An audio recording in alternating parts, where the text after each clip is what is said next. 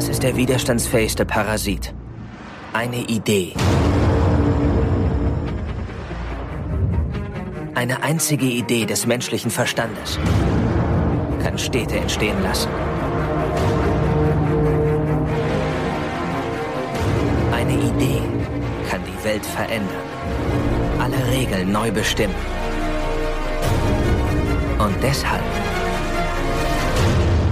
muss ich sie stehlen. Erschaffe niemals etwas aus deiner Erinnerung. Stell dir immer neue Orte vor.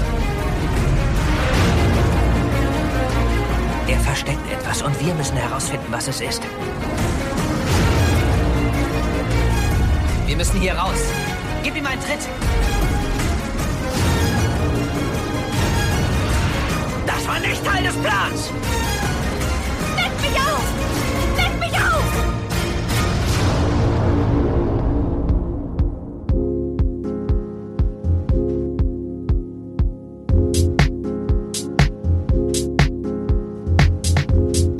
Wir tauchen heute ab in unsere Träume und vielleicht sogar noch tiefer bis in den Limbus, denn wir beschäftigen uns heute mit Christopher Nolans Inception. Wer sind wir? Das ist zum einen der Kid. Hello. Und der Fabian. Moin, moin. Genau, Christopher Nolans Inception. Ähm, ja.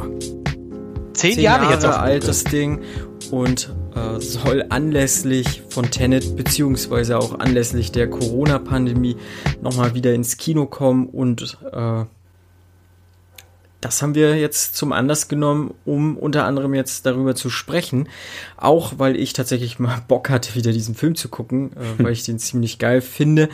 Ob ich ihn oder fand, ja, ob ich ihn immer noch so geil finde, das erfahren wir dann hier. Aber zunächst, Fabian, was äh, verbindest du mit Inception oder generell vielleicht mit Christopher Nolan? Ähm, ja.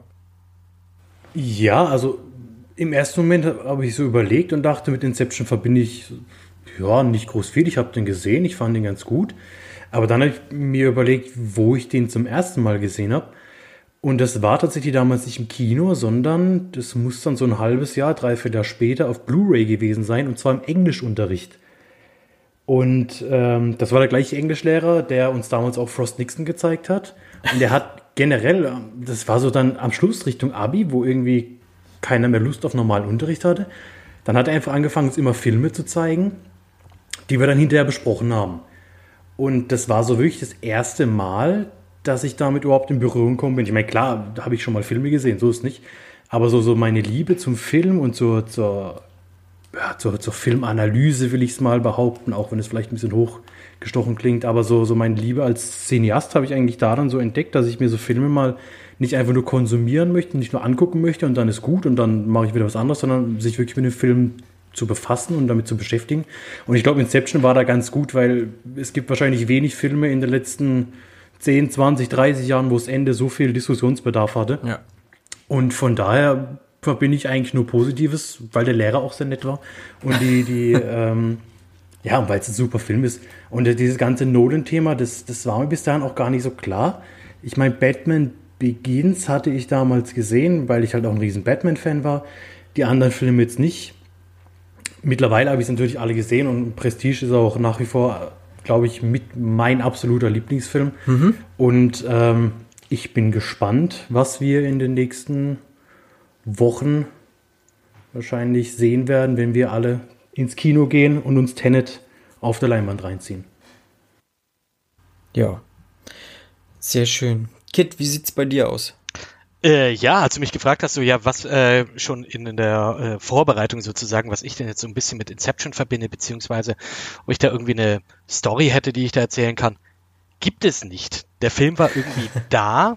Ich hatte aber damals ähm, mir den Trailer angesehen, das weiß ich noch, und war erstmal erstmal, so wie jetzt auch mit dem Tenet-Trailer, äh, mhm. bisschen verwirrt und habe den jetzt auch nochmal angeschaut, äh, den Trailer jetzt, äh, vor allem mit dem Kontext natürlich den Film zu kennen. Und äh, da wurden halt ein paar Sachen, wie das bei Trailern halt so ist, im Gegensatz zu dem normalen Film, ein paar Sachen dann, ein paar Dialoge ein bisschen umgestellt und so, dass das alles mhm. ein bisschen dramatischer klingt, äh, ein bisschen anders. Ähm, aber da hatte ich dann auch schon wieder irgendwie Bock. Ich wollte mir den schon wieder anschauen, äh, einfach weil es so ein deeper Film ist. Ähm, Christopher Nolan selber fand ich halt auch, wie du jetzt sagst, Fabian, mit The Prestige, äh, ist tatsächlich das mein erster richtiger Berührungspunkt mit Nolan gewesen. Äh, fand ich wahnsinnig gut, äh, auch weil ich die, die, den Cast auch super fand und der Film war auch einfach wunderbar. Dann kamen die Batman-Filme, äh, The Dark Knight 2008, ähm, sowieso äh, über jeden Zweifler haben. Und mhm. Ja, und äh, gerade jetzt, äh, was ich jetzt tatsächlich mit Inception wirklich so verbinde, ist, dass wirklich mit diesem Film zum allerersten Mal ich so, ich sag mal, richtig bewusst auf Hans Zimmer aufmerksam geworden bin. Und äh, da dann ähm, in Retrospekt nochmal nachgeschaut habe, okay, was hat denn der jetzt alles so gemacht? Okay, der hat jetzt äh, hier, ach, Gladiator hat er gemacht. Ach, König der Löwen hat er gemacht. Ach, das ist ja der Wahnsinn. Also so, dass dann im Nachhinein dann nochmal so ein bisschen so eine kleine Welt aufgetan, der ich dann gesagt habe, okay, sehr geil, was der da macht. Und ich würde sagen, das ist so das, äh, das äh, Tor, das Inception mir aufgemacht hat. Ähm, ja, genau. Okay. Ja, ich habe Inception tatsächlich damals im Kino geguckt. Ähm, oh, beneidenswert, tatsächlich, tatsächlich. Ja, doch, auf jeden Fall. Wir waren auch, ja, ich war eine relativ große Gruppe damals, wie wir ins Kino gegangen sind, haben vorher noch äh, zwei, drei Bierchen getrunken, was dann auch tatsächlich ein paar Leute von mir veranlasst hat, den Film nach zehn Minuten zu verlassen. Krass. Weil sie lieber äh, weiter ein Bierchen trinken wollten. Und ich habe meinen Kumpel, der äh, damit beteiligt war, auch nochmal jetzt am, am Wochenende drauf angesprochen. Ich habe gesagt, du, äh, Richard, Inception kommt jetzt nochmal wieder ins Kino, hast du Bock? Er sagt, nee. also bis heute will er da nicht ran und so, aber äh, er will lieber das Bier trinken, aber ist auch in Ordnung. Ja, Inception war für mich auch nochmal so ein, so ein, so ein Wink mit, mit dem Zaunfall. So, so kann modernes, geiles Kino aussehen. Ich würde jetzt nicht sagen, dass Inception so der, der erste Film war, der mich zum Cineast gemacht hat oder mir die Augen geöffnet hat, so, pass auf, das, was du vorher geguckt hast, das war alles Grütze, das hier ist so der richtige Weg. Da gab es, glaube ich, schon ein paar andere vorher, die, äh, die mein Interesse so an, an, ja, so wie Fabian gesagt hat, Filmkritik oder Filmanalyse oder generell das Auseinandersetzen mit Film und das, was macht einen guten Film aus und so weiter. Das haben andere Filme noch vor Inception geschafft. Aber ich glaube schon, dass Inception so für eine große Generation so diese, dieser erste Film tatsächlich ist. Und äh, hast du ja auch schon gesagt, Kit, so mit diesem Soundtrack von Hans Zimmer, der hat halt auch noch mal so ein ganz andere, andere. Äh ist das nicht auch der der Soundtrack, der praktisch dieses Wow. Ja, genau. Äh, genau. salonfähig gemacht hat, wenn ja. das überhaupt jemals salonfähig war, weil gefühlt äh, das nach dem Film jeder zweite Trailer gemacht hat und entsprechend ja. auch irgendwann mal nervig wurde. Ja, also ich glaube, stilistisch werden es äh, bestimmt auch schon welche vorher mal irgendwie eingesetzt haben, aber ich glaube, Hans Zimmer und Nolan sind die beiden, die das massentauglich auf jeden Fall reingeworfen haben. Das würde ich auch so sagen. Und jetzt inzwischen ja auch vielfach kopiert. mal gut, Richtig. mal schlecht. Also ich weiß, dass Lost das auf jeden Fall auch hatte im Intro. Es war aber kein hm. Warm, es war eher so ein, so ein, äh, so ein Aufbäumen und wieder Absacken, so wie, wie ein Atemzug sozusagen. Nicht ganz so theatralisch und dramatisch, hm. wie jetzt das bei Inception war. Hm. Und mit Christopher Nolan, ich hatte schon vorher natürlich auch den Batman geguckt und äh, würde auch behaupten, dass äh, ja genau der zweite Batman so mein mein Favorit bei ihm ist. Was aber generell an Batman halt, glaube ich, auch einfach liegt. So. Hm. Ähm, und hier dann halt auch Heath Ledger in, in seiner äh, Paraderolle damals. Und Prestige fand ich halt, ja, aber der hat auch schon abgerissen. Ob das jetzt Prestige war oder Memento. Dunkirk habe ich noch nicht gesehen, kann ich nicht beurteilen.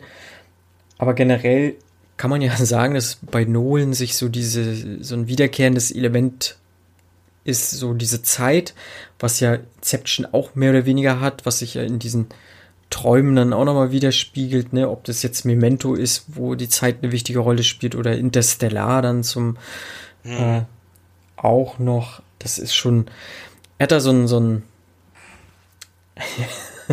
so ein Fetisch. Oder hm. ist aber so ein bisschen verkappt auf jeden Fall. Aber finde ich ja ganz gut. Ja, bei, bei Dunkirk tatsächlich ja auch so. Da, da, da hat man ja drei Erzählebenen, die alle auf den gleichen Punkt hinsteuern, aber alle eine ganz andere Zeitspanne abdecken. Das fand also. ich super in dem Film. Vor allem, weil man das auch Zeit erst, hat das. Ja, genau, richtig, so ein bisschen. Und das, das fand ich, das fand ich bei äh, Dunkirk richtig, richtig gut, weil das dann auch wirklich, du das, zumindest ich, vielleicht war ich auch einfach dumm und habe das zu spät gecheckt, tatsächlich erst ab der Hälfte des Films gecheckt habe, dass das tatsächlich, dass das tatsächlich äh, hier alles irgendwie zusammenhängt, aber in eben verschiedenen Zeitsträngen, die aber zusammenführen irgendwann mal. Äh, genau, was ja ein bisschen ähnlich ist wie jetzt auch in Inception. Durch den Kick. Ja. Ja, und äh, noch zu Nolan, äh, was mich ja tatsächlich beeindruckt bei ihm ist, dass er ja ein Autorenregisseur ist, also sprich, er schreibt das Drehbuch und inszeniert dieses. Ähm, und wenn man sich mal überlegt, was das alles immer für Drehbücher sind, die er schreibt, das ist schon sehr beeindruckend, wie tief er teilweise in Thematiken reingeht, ob das äh, die Psychologie des Menschen ist, ob das Physik ist, keine Ahnung was alles. Also der Mann hat schon äh, in diesen Autor-Regisseur-Kreisen ist er, glaube ich, mit der größte, würde ich einfach mal behaupten, weil er es halt auch in die Masse bringt, trotz dieses verkappten und sehr komplexen Gebildes, so seine, seiner ganzen Filme, so, ob das jetzt ein Memento ist oder halt auch ein Interstellar oder so, das ist eigentlich nicht massentauglich, aber er schafft es halt trotzdem, diese Filme breit in die Masse zu bringen. So, und das äh, Hut ab äh, dafür, dass er das schafft. Ich weiß, es gibt viele Kritikerinnen äh, und Kritiker, die Nolan jetzt nicht abfeiern oder so, aber mal gucken, wie wir das hier so sehen. Okay, kurz äh, nochmal, bevor wir so richtig losgehen, wir machen, äh, wir han hangeln uns so ein bisschen an der Handlung lang. Also wir werden die Handlung mehr oder weniger komplett spoilern und auf die einzelnen Sachen, die uns interessieren, die wir gut finden, so peu à peu eingehen. Und der Fabian macht den, den Anfang sozusagen und erzählt mal, was so bei Inception, wie es da so losgeht. Genau, und zwar probiere ich mal nicht allzu sehr ins Detail zu gehen, was aber relativ schwierig ist, weil es eigentlich die Details doch zu Großteil sehr wichtig sind, um den Plot zu verstehen. Ähm, Fangen wir einfach ganz vorne an. Die Anfangsszene ist tatsächlich, wie ein unbekannter Mann an einem Strand angespült wird. Es handelt sich um Leo DiCaprio, der dann gefunden wird und zu einem alten Mann gebracht wird, der von Ken Watanabe gespielt wird. Und die beiden scheinen sich zu kennen. Das ist erstmal so der Aufhänger und dann ist eigentlich alles weitere, was folgt, ein Flashback. Weil die, die Handlung im Flashback beginnt damit, dass eben dieser unbekannte Mann, der heißt Dom Cobb, der von DiCaprio gespielt wird, zusammen mit seinen Kollegen Arthur, gespielt von Joseph Gordon-Levitt, und Nash, gespielt von Luke Haas, in einem Verhandlungsgespräch bei diesem Geschäftsmann sind, bei Saito, welcher eben die jüngere Form des alten Mannes darstellt, den er am Anfang trifft. Und äh, hier wird relativ schnell klar, dass sie probieren, also dass diese Crew probiert, irgendwas zu stehlen, was Saito in einem Safe aufbewahrt hat. Dabei werde, werden sie aber erwischt, weil Saito Hilfe von einer Frau bekommt, die bis dahin auch unbekannt ist, eine mysteriöse Frau namens Ne, Namen sagen wir mal nicht, der kommt später erst. Gespielt wird von Mario Cotillard. Und die hat ihm auch so ein bisschen offenbart, dass sie sich gar nicht in der Realität befinden, sondern in einem Traum. Dass quasi alles, was gerade passiert, geträumt wird und dass die Crew von Cobb eben beauftragt worden ist, um bestimmte Dinge aus seinem Traum, aus seinem Unterbewusstsein zu extrahieren. Und ähm, dann wird dieser Nash, der eigentlich ja, für den weiteren Verlauf relativ unwichtig ist, relativ schnell erschossen äh, im Traum und Arthur wird mit der Waffe bedroht. Und dann wird eben erstmal so erklärt, so die, diese Grundprämisse, okay, wenn man im Traum stirbt, äh, ermordet wird, wie auch immer, dann wacht man auf. Deshalb sieht da jetzt keiner Handlungsbedarf, dass der mit der Waffe bedroht wird, weil, ja, ist ja nicht schlimm. Ja, nee, weil wenn er verletzt wird, dann spürt er die Schmerzen, weil diese Verletzungen wohl in der Psyche stattfinden Deshalb findet er es auch nicht so angenehm, als ihm dann ins Knie geschossen wird. Also diese Schmerzen nimmt man wohl durchaus wahr. Äh, die letzte Konsequenz, der Tod, endet aber erstmal damit, dass man aufwacht. Und ähm, in dem Moment, wo dann sowohl Nash als auch Arthur sterben, befinden wir uns eben in einer anderen Situation. Wir sind in einem Appartement, wo Cobb quasi im Schlaf ist und Saito auch noch im Schlaf sind. Sie haben sich quasi in einen Traum reingehackt, den sie alle zusammen damit erleben konnten. Das Problem ist, dass Kobitz nicht aufwachen kann von sich alleine, weil er immer noch nach diesen Informationen sucht, die er jetzt teilweise auch gefunden hat, aber es scheint nicht die richtigen zu sein. Und die andere Alternative, jemanden aufzuwecken, der sich in einem Traum befindet, ist der sogenannte Kick. Und der Kick ist im Endeffekt nichts weiteres, als dass der Gleichgewichtssinn gestört wird. Was sie hierdurch schaffen, dass er Kopf quasi, der auf dem Stuhl sitzt, nach hinten in eine Badewanne werfen. Und durch diesen Verlust von Kontrolle, von, vom Gleichgewicht, wacht er eben auch wieder auf. Also der Kick und der, die Tötung sind so die, die Möglichkeiten, wie man aus dem Traum aktiv wieder rauskommen kann. Die andere ist natürlich, dass man einfach wieder aufwacht und seinen Schlaf beendet hat. Genau, dann befinden wir uns eben in diesem Apartment. Ähm, dort wird Saito ja, verhört, nenne ich es mal, mit aggressiven Mitteln, um seine Geheimnisse preiszugeben. Und dann folgt ein Schnitt, den ich beispielsweise nicht so toll fand, weil dann befinden wir uns auf einmal in einem Zug und man sieht, okay, die schlafen alle in diesem Zug. Dieses Appartement scheint wohl eine weitere Traumebene zu sein. Und hier fand ich zum Beispiel, da hätte es mir besser gefallen, wenn sie da einfach gesagt hätten, okay, wir ziehen das erstmal durch und lösen am Schluss, also am Schluss der Szene mhm. erst auf, dass die nochmal in einem Traum sind. Weil damit hat man so einem, dem, dem Zuseher so einen Aha-Effekt genommen. Weil klar denkt man so, ah, okay, clever. Aber ich für meinen Teil hätte es cleverer gefunden, wenn man die Szene erstmal durcherzählt hätte, weil ich meine, ganz ehrlich, es sind, sind 20 Sekunden später, wo es dann eh äh, auffällt, dass, dass sie nochmal in einem Traum sind. Mhm. Von daher finde ich, hätte man das ruhig weiter erzählen können. Nichtsdestotrotz, so wird es halt gemacht, ähm, als Vehikel, um zu zeigen, dass man quasi immer noch in einem Traum ist und sozusagen zwei Traumebenen hatte. Und zwar die erste Traumebene ist eben da in diesem Appartement. Und da haben sie sich quasi nochmal in den Traum eingehackt und sind in diesem Anwesen gelandet, wo, sie, wo der Film gestartet hat, mehr oder weniger. So, dann sind wir wieder in diesem Appartement. Saito wird auf den Boden geworfen und jetzt merkt er auf einmal, warte mal, irgendwas ist hier anders. und zwar merkt er, dass der Teppich, auf dem er gerade liegt und so unsanft hingeworfen wurde, der ist gar nicht aus Wolle, sondern aus Polyester. Und dann merkt er auch ziemlich schnell, dass er hier wieder in einem Traum ist. Mhm. Und dann fliegt so das Cover von denen auf. Ja, also sie, sie haben probiert, innerhalb zweier Träume irgendwelche Informationen zu entziehen, schaffen sie es aber leider nicht, weil Saito drauf kommt, okay, wir sind in einem Traum und in dem Moment, wo er auf die Idee kommt, äh, okay, hier stimmt irgendwas nicht, überrennt auch schon ein wütender Mob quasi dieses Appartement und ähm, ja, bringt unsere Protagonisten um, woraufhin sie natürlich wieder aufwachen. Das ist erstmal so, so die Einleitung. Dann klar fliehen die aus diesem Zug, wo sie alle sind. Ähm, probieren wegzukommen, weil sie auch Angst vor den Auftraggebern haben, weil die wohl ja da relativ schmerzlos sind. Wenn sie einen Auftrag eben nicht ausführen, dann muss man die halt entsorgen, weil diese, diese Extrahierung ist natürlich nicht ganz legal, logischerweise. Wenn man in die Gedanken von den Menschen eintaucht und probiert irgendwas rauszuholen, dann finden die das meistens nicht so lustig. Ähm, Klar. Die Flucht, ja, die ist dann relativ kurz, weil dieser Nash, also dieser Architekt, der ist der Architekt des Traumes, der ja auch den Fehler gemacht hat, dass er den Raum falsch designt hat, weil er muss quasi, er ist dafür verantwortlich, den Traum so zu gestalten, dass keiner merkt, dass man in einem Traum ist. Und sein Fehler war ja eben, dass er die falsche Faser genommen hat für den Teppich genau. und deshalb das Ganze aufgeflogen ist. Und er probiert dann irgendwie wohl, ähm, ja, die, die, seine beiden Kollegen, also Cobb und Arthur, an Saito zu verkaufen. Der fand es, ja, braucht er nicht und macht dann Cobb daraufhin ein Angebot, weil er eben so beeindruckt ist doch von seiner Leistung, dass sie so gut waren und es fast geschafft hätten, ihn zu, zu überlisten, sage ich mal, macht ihm das Angebot äh, keiner Extraction, sondern einer Inception. Und dann könnte der hey, Title so heißt der Film. kommen, Inception. Genau.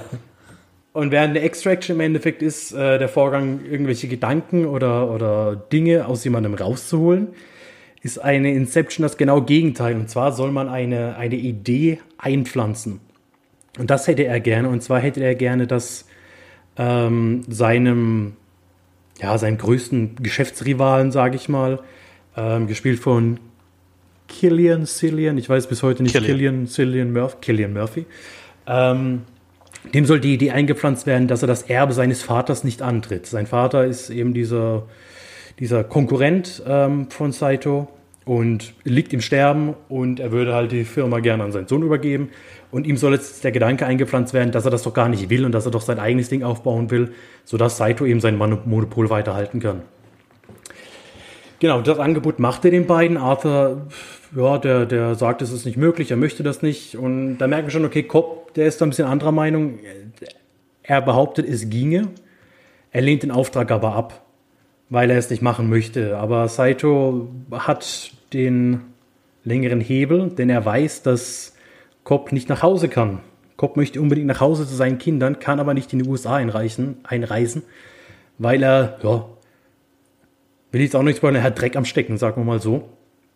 Und kann deshalb nicht einreisen. Und Saito scheint so mächtig zu sein, dass er das alles wohl irgendwie nichtig machen kann und unterbreitet ihm dann das Angebot, wenn er die Inception für ihn macht, wenn es gelingt, diesen Gedanken bei Fischer einzupflanzen, dann hilft der Kopf damit wieder nach Hause zu kommen und seine, seine Vorgeschichte quasi auszulöschen. Und dann hat Kopp natürlich Bock. Dann sagt er, jo, mach mal so. Und dann fängt so dieses Rekrutieren an. Er braucht nämlich mehr Leute, das können sie nicht nur zu zweit machen. Ähm, zum einen reist er nach Mombasa, um Eames zu rekrutieren. Eames wird von Tom Hardy gespielt, der ein sogenannter Fälscher ist. Also sein Job ist im Endeffekt in dem Traum oder in den verschiedenen Traumebenen verschiedene Rollen einzunehmen. Man kann sich im Endeffekt vorstellen, dass er, der, dass er ein Schauspieler ist, der, der angeheuert wird und durch Maskerade und ja, andere Mittel halt probiert, in diesen Traum andere Leute zu beeinflussen als aktiver Posten.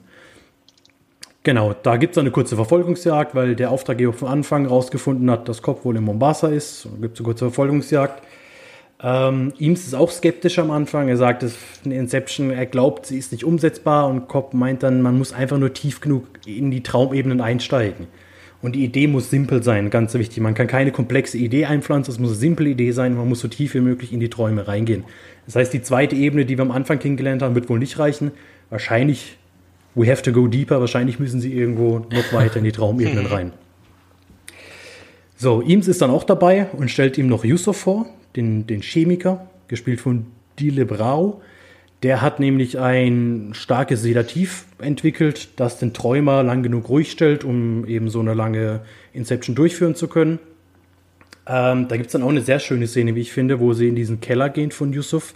Mhm. Und da ist dann so ein ganzer Raum voller Betten, wo überall Leute sich vernetzt haben und jeden Tag zusammen darunter kommen, um zu träumen. Weil das Problem ist, wenn man wenn man oft genug in diese Traumebenen einsteigt, ähm, dann kann man irgendwann nicht mehr auf normale Art träumen. Das heißt, einfach schlafen und träumen geht dann nicht mehr.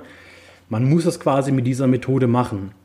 Und hier finde ich auch ganz schön, dass das schon so die erste Parallele aufkommt zu, zu einem Drogensüchtigen, weil im Endeffekt genau. sind, diese, sind diese Leute süchtig nach den Träumen Richtig, und müssen ja. sich da unten, unten hinlegen und vernetzen, weil es für sie halt auch die einzige Möglichkeit ist, so habe ich es zumindest verstanden. Es wird nicht so hundertprozentig klar, ob das jetzt alles sehr alte oder sehr immobile Leute sind, aber dass die quasi innerhalb dieses Traums dann wieder zusammen sein können und ja, einfach auf einer, auf einer anderen Ebene miteinander kommunizieren können und auch viel mehr Zeit haben, als sie in der normalen Welt haben. Weil das Ding ist auch in der Traumebene vergeht die Zeit deutlich schneller. Sprich, wenn wir äh, eine, eine, Stunde schlafen und einen Traum haben ne, und da geht einer rein, dann hat er halt im Traum viel mehr Zeit.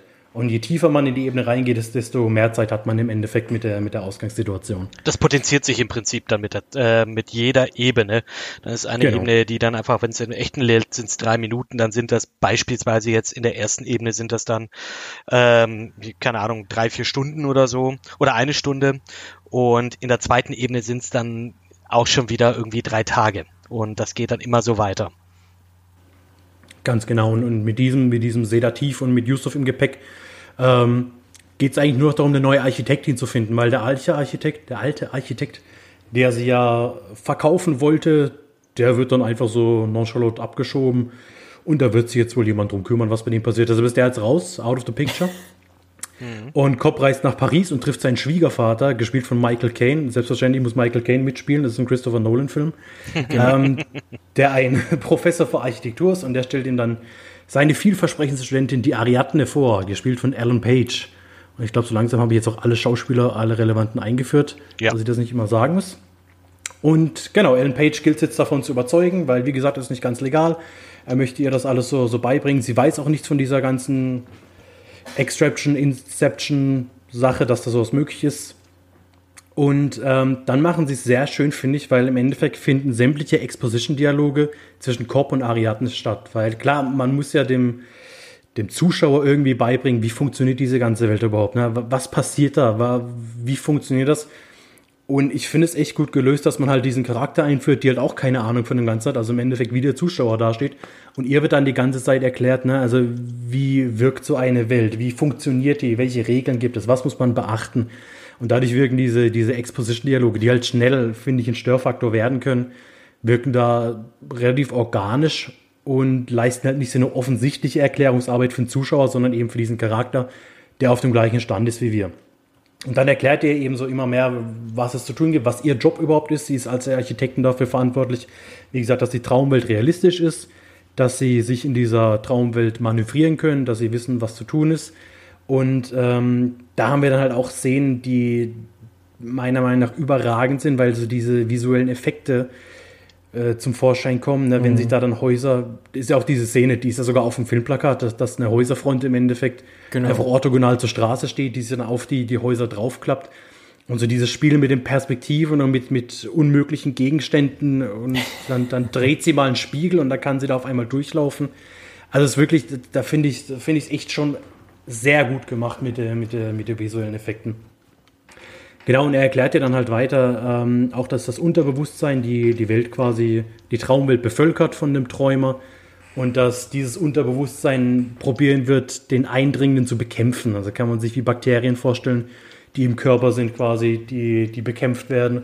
So ist eben auch diese Traumebene. Sobald das Unterbewusstsein merkt, okay, wir, hier stimmt irgendwas nicht, werden diese Passanten, sage ich mal, äh, das, die das Unterbewusstsein verkörpert werden, anfangen, dich zu jagen oder dich probieren eben zu entfernen. Und was dann auch noch relativ schnell klar wird, dass Cobb wohl nie alleine in seinen Träumen ist, weil auf einmal taucht da wieder diese Frau vom Anfang auf.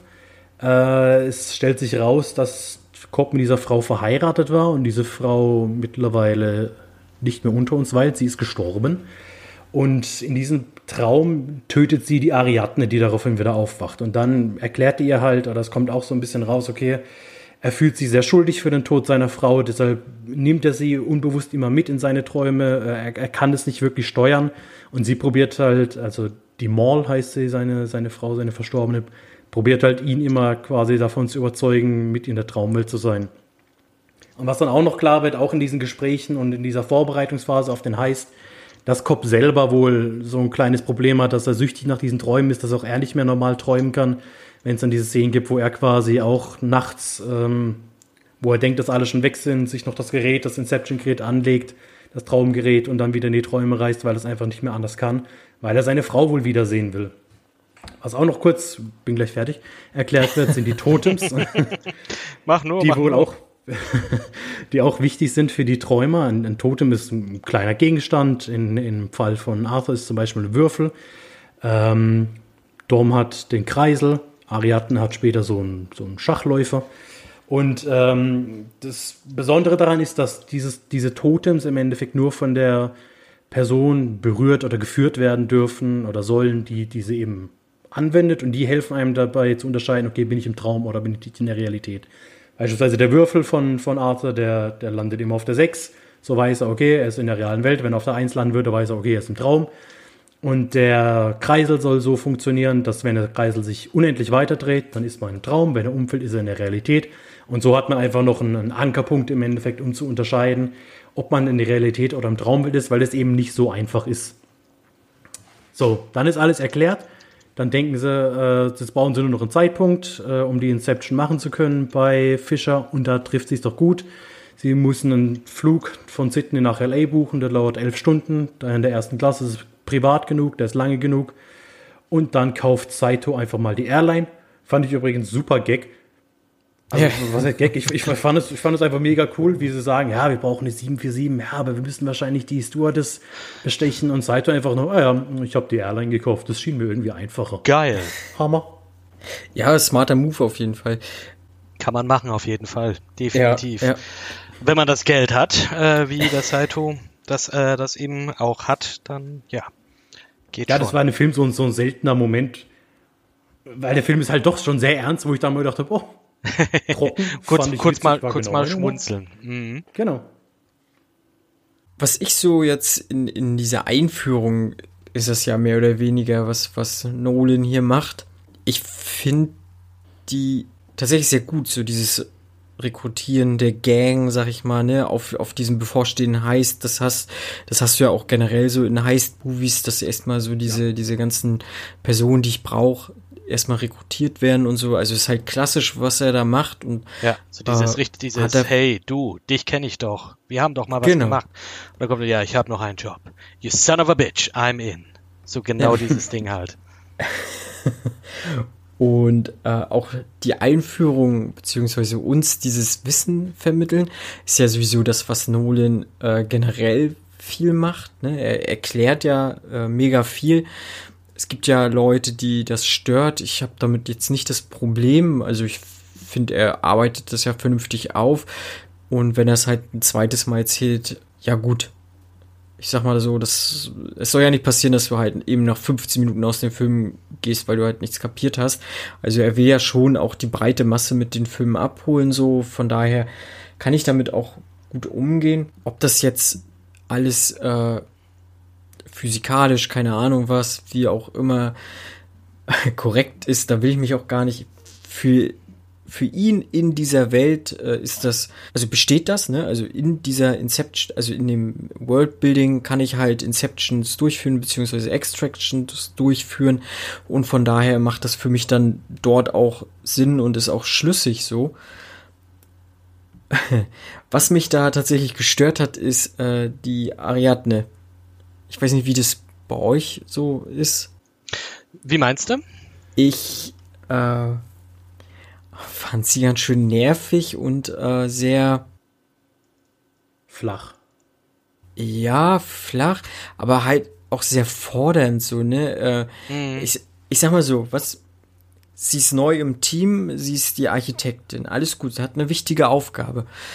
Nolan hat sowieso das Problem, dass er Frauenrollen relativ schlecht macht. So in all seinen Filmen. Das hat er, mhm. hat er bis jetzt noch nicht so richtig drauf.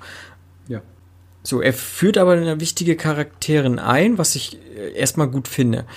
Sie gibt ihr aber nicht die nötige Tiefe, die sie eigentlich braucht, weil äh, sie ist gleich sehr fordernd, sehr forsch gegenüber Cobb, so ungefähr so, äh, ich will mit deinem ganzen Krankenscheiß hier nichts zu tun haben, äh, du gefährdest dich, du gefährdest uns alle und so weiter und so fort. Ähm, ist ja okay, dass sie es sagt, aber für mich in welchem Ton so und auch äh, mit welcher Berechtigung überhaupt. Also mhm.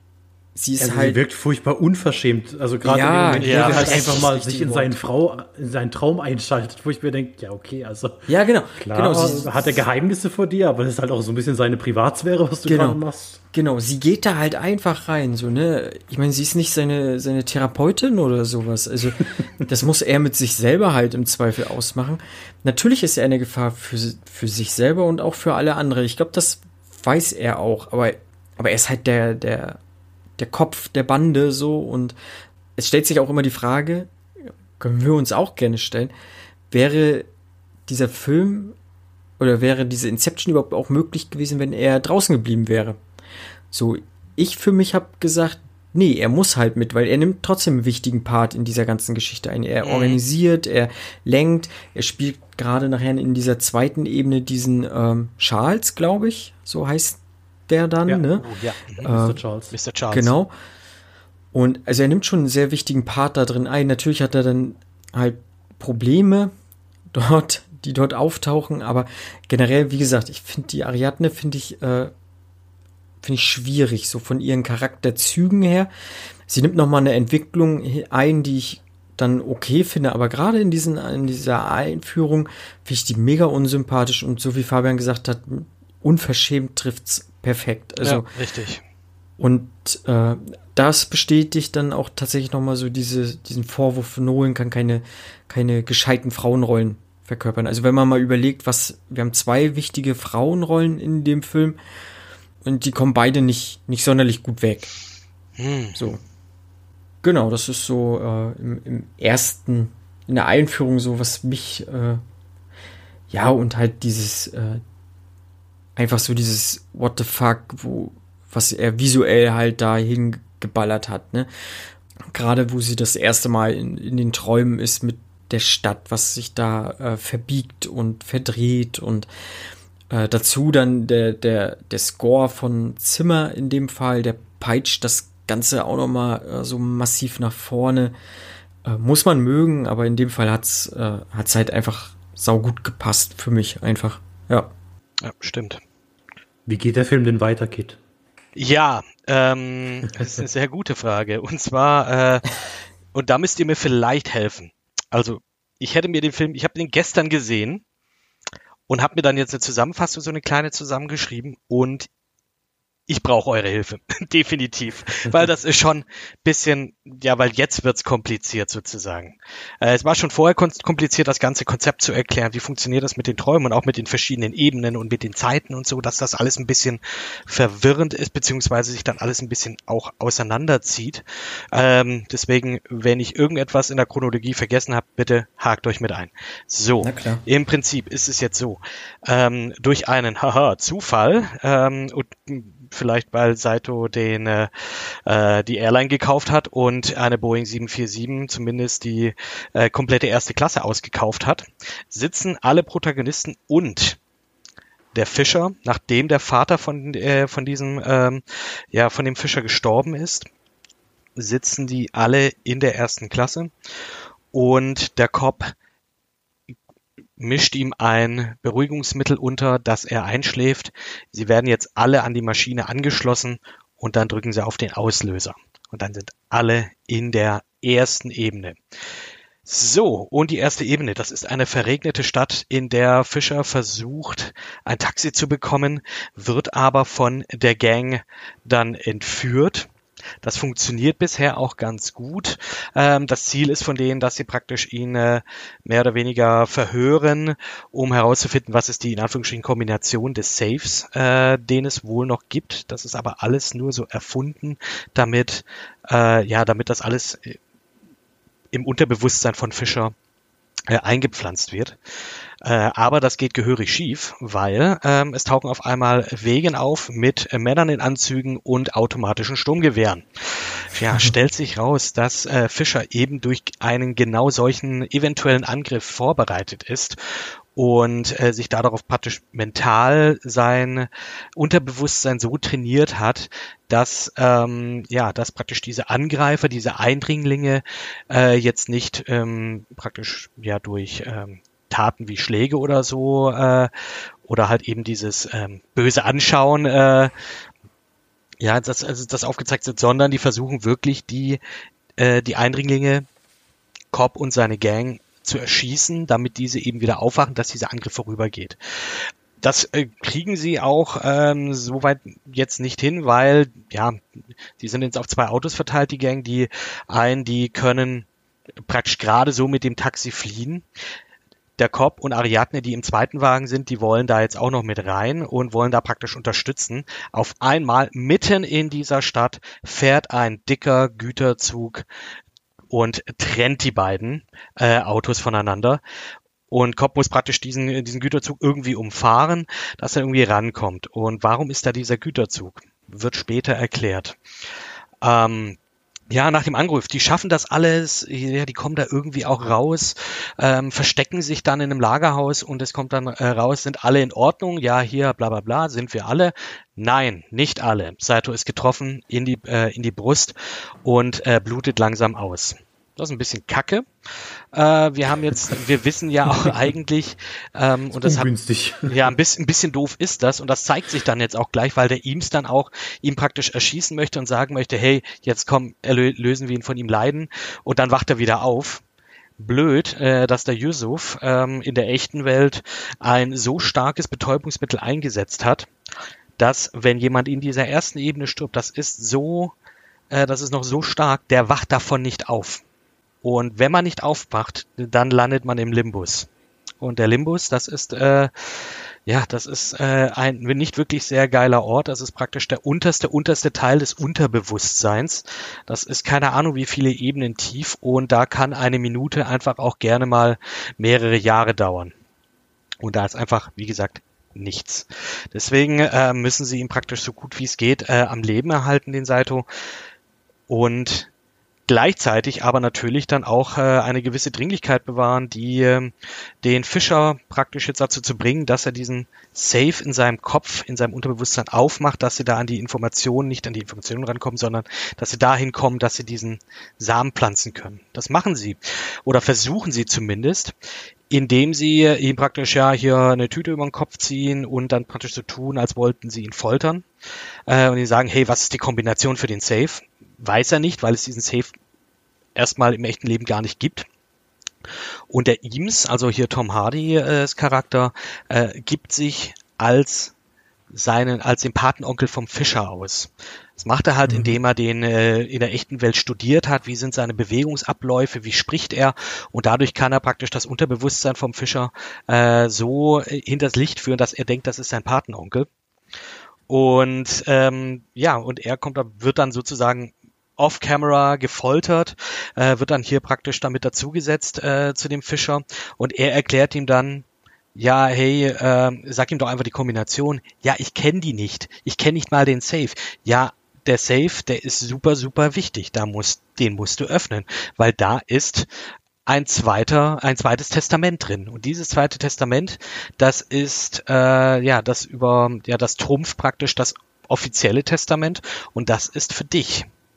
Ja, und äh, während die dann praktisch das hier jetzt auch machen und versuchen, ähm, kommt ein, ein Gespräch mit zwischen Cobb und Ariadne raus, warum die, ja, warum erstens seine Frau tot ist und zweitens, warum er äh, Cobb nicht zu seinen Kindern kann. Und äh, das liegt tatsächlich daran, dass äh, ja seine Frau hat sich umgebracht und hat äh, es so aussehen lassen, dass Cobb dafür verantwortlich ist. Weswegen er praktisch äh, gesucht wird und dann auch fliehen musste äh, aus den USA. Woran liegt das? Warum hat sie sich umgebracht? stellt sich halt raus, dass die beiden immer mal wieder so mit äh, ja, äh, im Bett Experimente gemacht haben. Nicht der einen Art, sondern der träumerischen Art. Und ähm, dadurch ist die Mel ja, die sind zu tief mal eingetaucht und es kam, ja, und die Mel und der Cobb waren da gefühlt 50 Jahre drin, weil sie einfach so tief im Unterbewusstsein und diese Zeitverschiebung, äh, diese Zeitpotenzierung so extrem war. Und in der echten Welt sind vielleicht fünf Minuten oder so vergangen.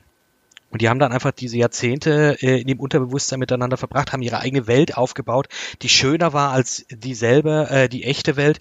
Und dann wacht die Mel auf und es stellt sich raus, oh, okay, das ist jetzt tatsächlich die echte Welt.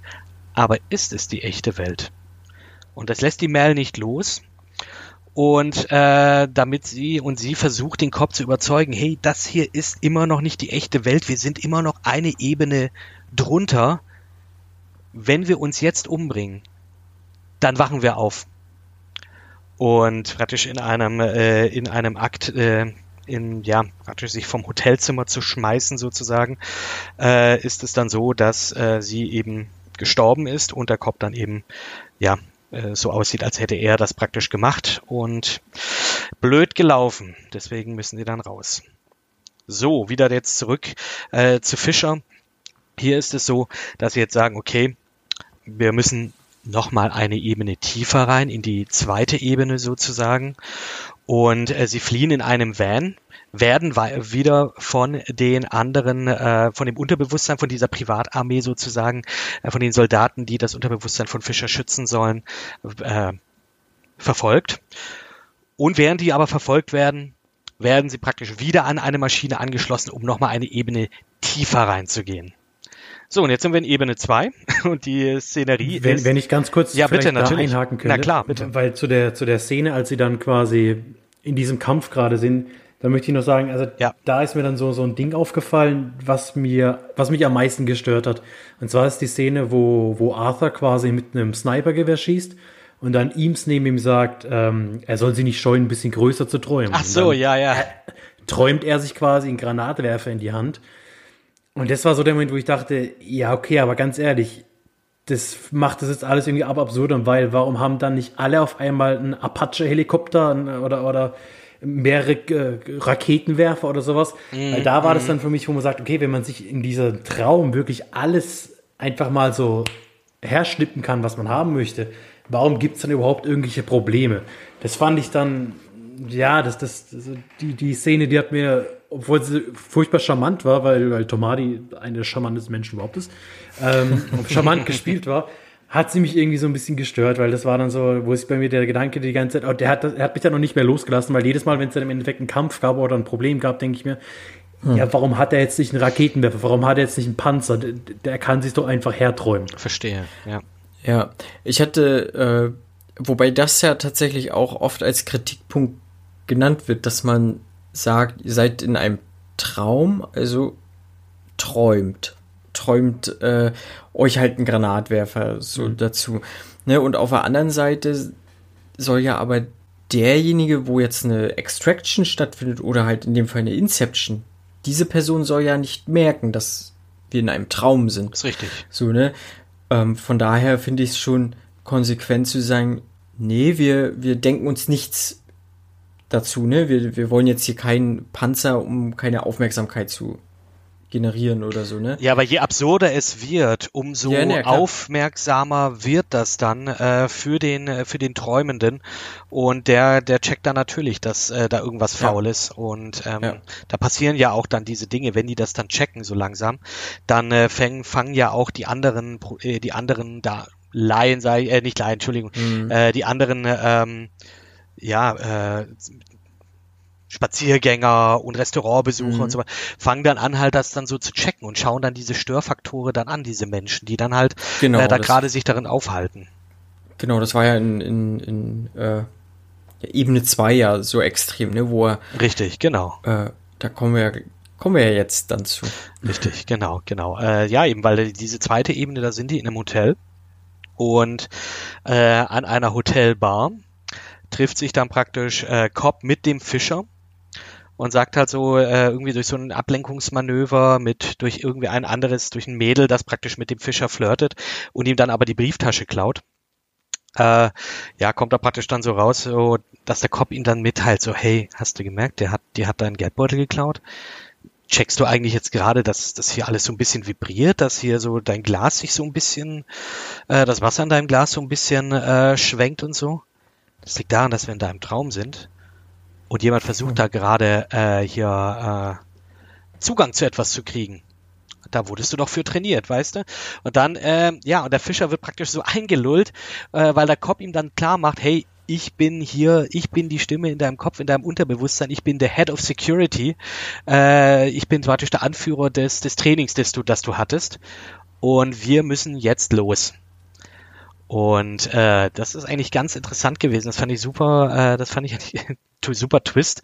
Äh, interessanterweise die Sachen, die dann auch in, in der ersten Ebene passiert, weil der Van wird ja von äh, mhm. dieser, von diesen äh, bewaffneten äh, Menschen noch ähm, weiter angegriffen. Es ist ja eine Verfolgungsjagd gerade da und in dieser Verfolgungsjagd äh, ja, dann ähm, gibt es eine scharfe Kurve nach rechts und dann sieht man, okay, dass äh, jetzt hier eben das Wasser im Glas sich äh, so in die eine Richtung neigt. Mhm. und äh, also so ein kleines Detail und so checkt dann auch eben der Fischer, okay, wir sind in einem Traum. Und der Cop will ihn praktisch rausholen und sagen, also, okay, wir wir wir kriegen das hin, wir kommen mit mir mit der. Cop bekommt dann, äh, gibt ihm dann auch eine Waffe, hey, du musst mir helfen dann, wenn die anderen halt angreifen sozusagen. Oder Fischer hält sich dann die Waffe selber an den Kopf und sagt dann so, ja, ich könnte mich doch jetzt einfach umbringen, dann wache ich auf. Also, äh, ja, dann umgehen die das natürlich, weil wenn er sich jetzt umbringt, ist er immer noch so stark betäubt, dass er eben auch ja. in diesen Limbus reingeht. Das wäre, wäre auch hier ein bisschen blöd. Ja, und ähm, projizieren dann praktisch auch den, den Patenonkel jetzt wieder rein und stellen dann in einem Hotelzimmer, locken die dann diesen Patenonkel rein und sagen dann, okay, und setzen ihn praktisch hin und sagen, das ist der Typ, der in deine Gedanken rein will. Und äh, ja, dann wird hier natürlich gesagt, okay, das ist der Drahtzieher, das ist richtig blöd, warum willst du das machen? Ja, und äh, dann kommt die nächste Idee praktisch, dass man jetzt sagt, hey, lass uns doch in seinen Kopf reingehen und herausfinden, warum er denn eigentlich äh, jetzt äh, an deine Gedanken und an deine äh, an dein Innerstes ran will.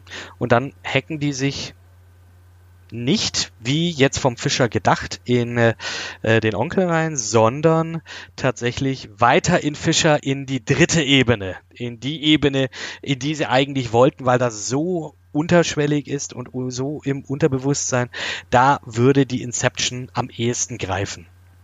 Und das machen die dann in der Ebene, ja, das machen sie noch in der Ebene 2 und tauchen dann praktisch ab in diese dritte Ebene.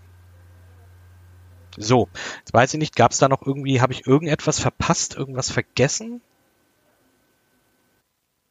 Nee, sie, äh, einzig, sie, sie manifestieren ja nochmal diese, diesen Code sozusagen. Ah, ne? richtig, genau, diesen Code, den sie dann praktisch dann, die ersten sechs Zahlen, die äh, in Ebene Genau. 1 dann praktisch rauskamen, nachdem der Patenonkel dem Fischer gesagt hat, ja, hier, äh, sag doch einfach die ersten sechs Zahlen.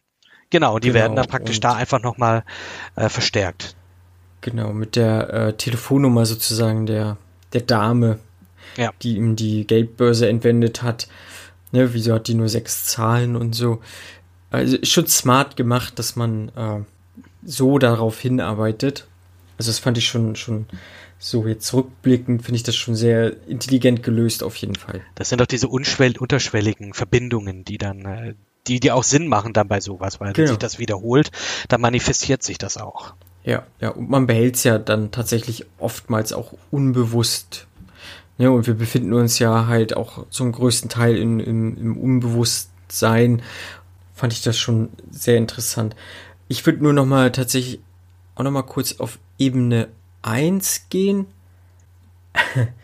Der Van bei der Flucht. Das ist mir aufgefallen. Das ist mir auch tatsächlich das allererste Mal jetzt aufgefallen. Er fährt aus dem Lagerhaus heraus und ditcht mit, wenn ich in dem Van sitze, ja, ich sitze als Fahrer Ja. in dem Van, äh, ich ditsche mit dem rechten Spiegel an, äh, an die Wand an. Der Spiegel klappt tatsächlich ein, sogar.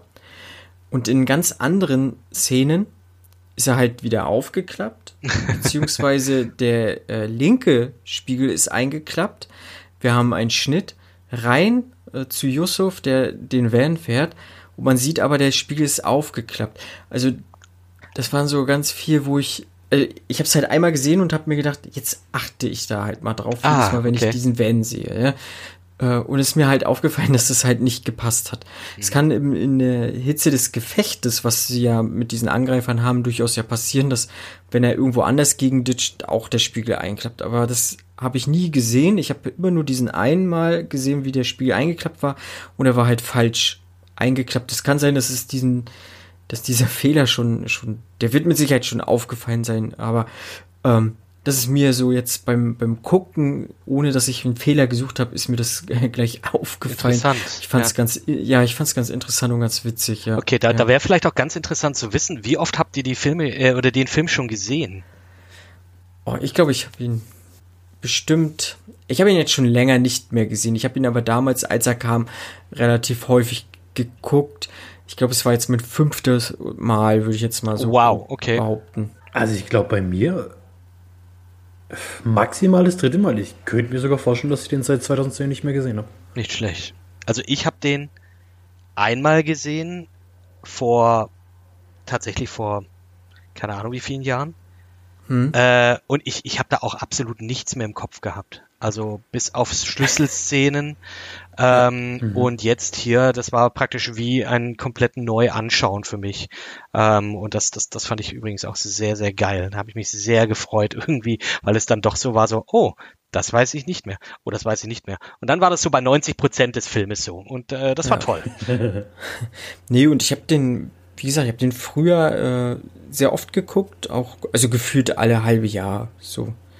Mhm. Dann ne, zwei Szenen im Kino, dann äh, auch gleich auf Blu-ray gekauft und auch hintereinander geguckt und aber dann weiß ich nicht, dann ja innerhalb von drei Jahren habe ich den dann glaube ich relativ oft geguckt und ich jetzt das letzte Mal ist tatsächlich auch irgendwas bei sechs, sieben Jahre her, wo ich den geguckt habe. Okay, krass.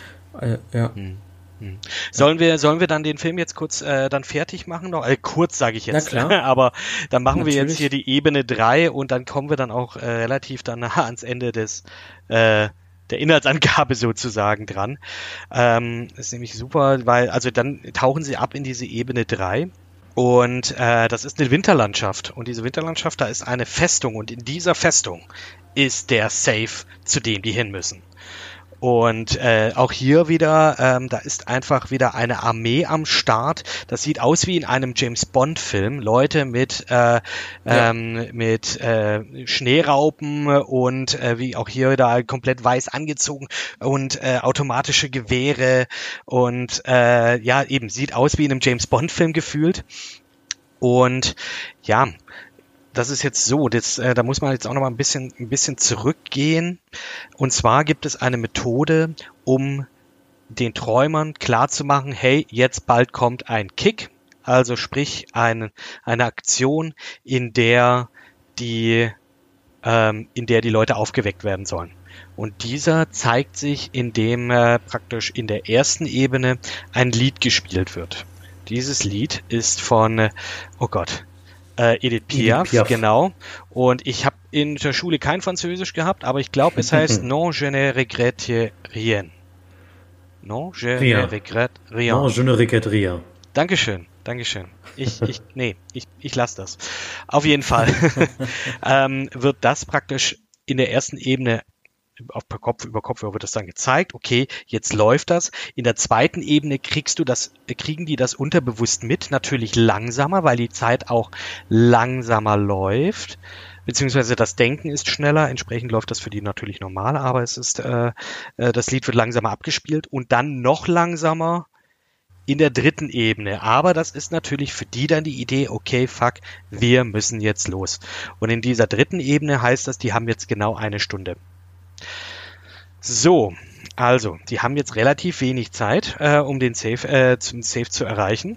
Und so, und jetzt kommt eine der, ich sage jetzt mal technisch, finde ich, äh, beeindruckvollsten Szenen, ähm, weil in der ersten Ebene in diesem, und das kam, das kam, glaube ich, auch schon vor dem Lied, äh, dieser Überschlag des Vans. Kam das schon mhm. vorher? Das kam vorher. Genau. Da muss man ein bisschen zurückgreifen. Das ist ja sehr, sehr verwirrend immer in dem Film. Und äh, der Van während dieser Verfolgungsjagd, der überschlägt sich ähm, und während er sich überschlägt, das äh, tut sich natürlich auch hier auf die anderen Ebenen auswirken, beziehungsweise interessanterweise nur auf der zweiten Ebene. Auf der dritten habe ich das jetzt nicht so wirklich mitbekommen. Gibt es, glaube ich, auch gar nicht. Aber in der zweiten Ebene ist es so, dass äh, während die anderen alle im Hotelzimmer sind und praktisch träumen, also diese dritte Ebene träumen, ähm, ist der Arthur zurückgeblieben, um praktisch das zu sichern und den Kick vorzubereiten. Aber durch diesen Überschlag ähm, dreht sich praktisch die gesamte Welt.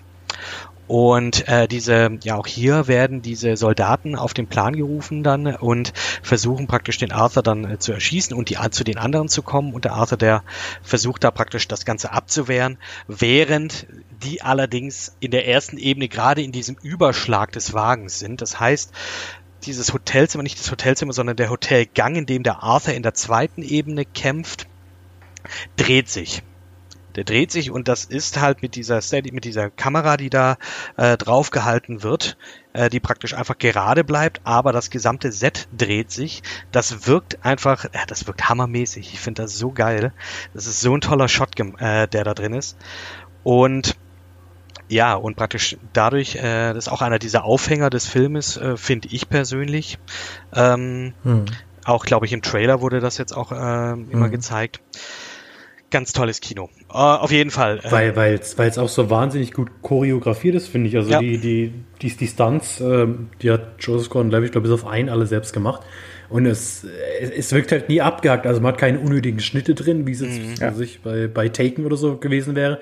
sondern äh, man, man hat Zehn lange Schnitte, Takes, drei Sekunden. Wie, wenn man über den Zaun springt. Ja. Nee, ähm, man, hat, man hat lange Szenen, wo es halt wirklich in dieser sich bewegenden ja, Rolle, sage ich mal, das, oder in diesem sich drehenden Traum halt, ähm, äh, drehen, in diesem drehenden Raum, so, sich quasi bekämpfen und das sieht einfach bombastisch aus. Ja. Ja, und was ich da gerade bei dieser Szene, äh, hier Joseph Gordon-Levitt, wie elegant er dabei halt einfach ist. Also, das ist, äh, ist ganz fein. Also, es ist halt nicht mit der Brechstange so diese so eine Klopperei, sondern das ist wirklich elegant, also professionell, ist, möchte man fast ja, sagen. Ja, ja, und das ist eine Szene, die ist, äh, ja, also ich finde die Wahnsinn und äh, das, wenn ich mir auch ein, eine Schlüsselszene rauspicken müsste, wo ich sagen müsste, was mir am besten an diesen ganzen Filmen gefallen hat, wäre es, glaube ich, das. Ja. So. Das ist wirklich so ein, so ein Anker, finde ich auch. Ja. Ähm, das ist auch so eine der Szenen, über die natürlich am, äh, wirklich dann auch oft geredet wird. Ja. Ja. Das stimmt. Definitiv.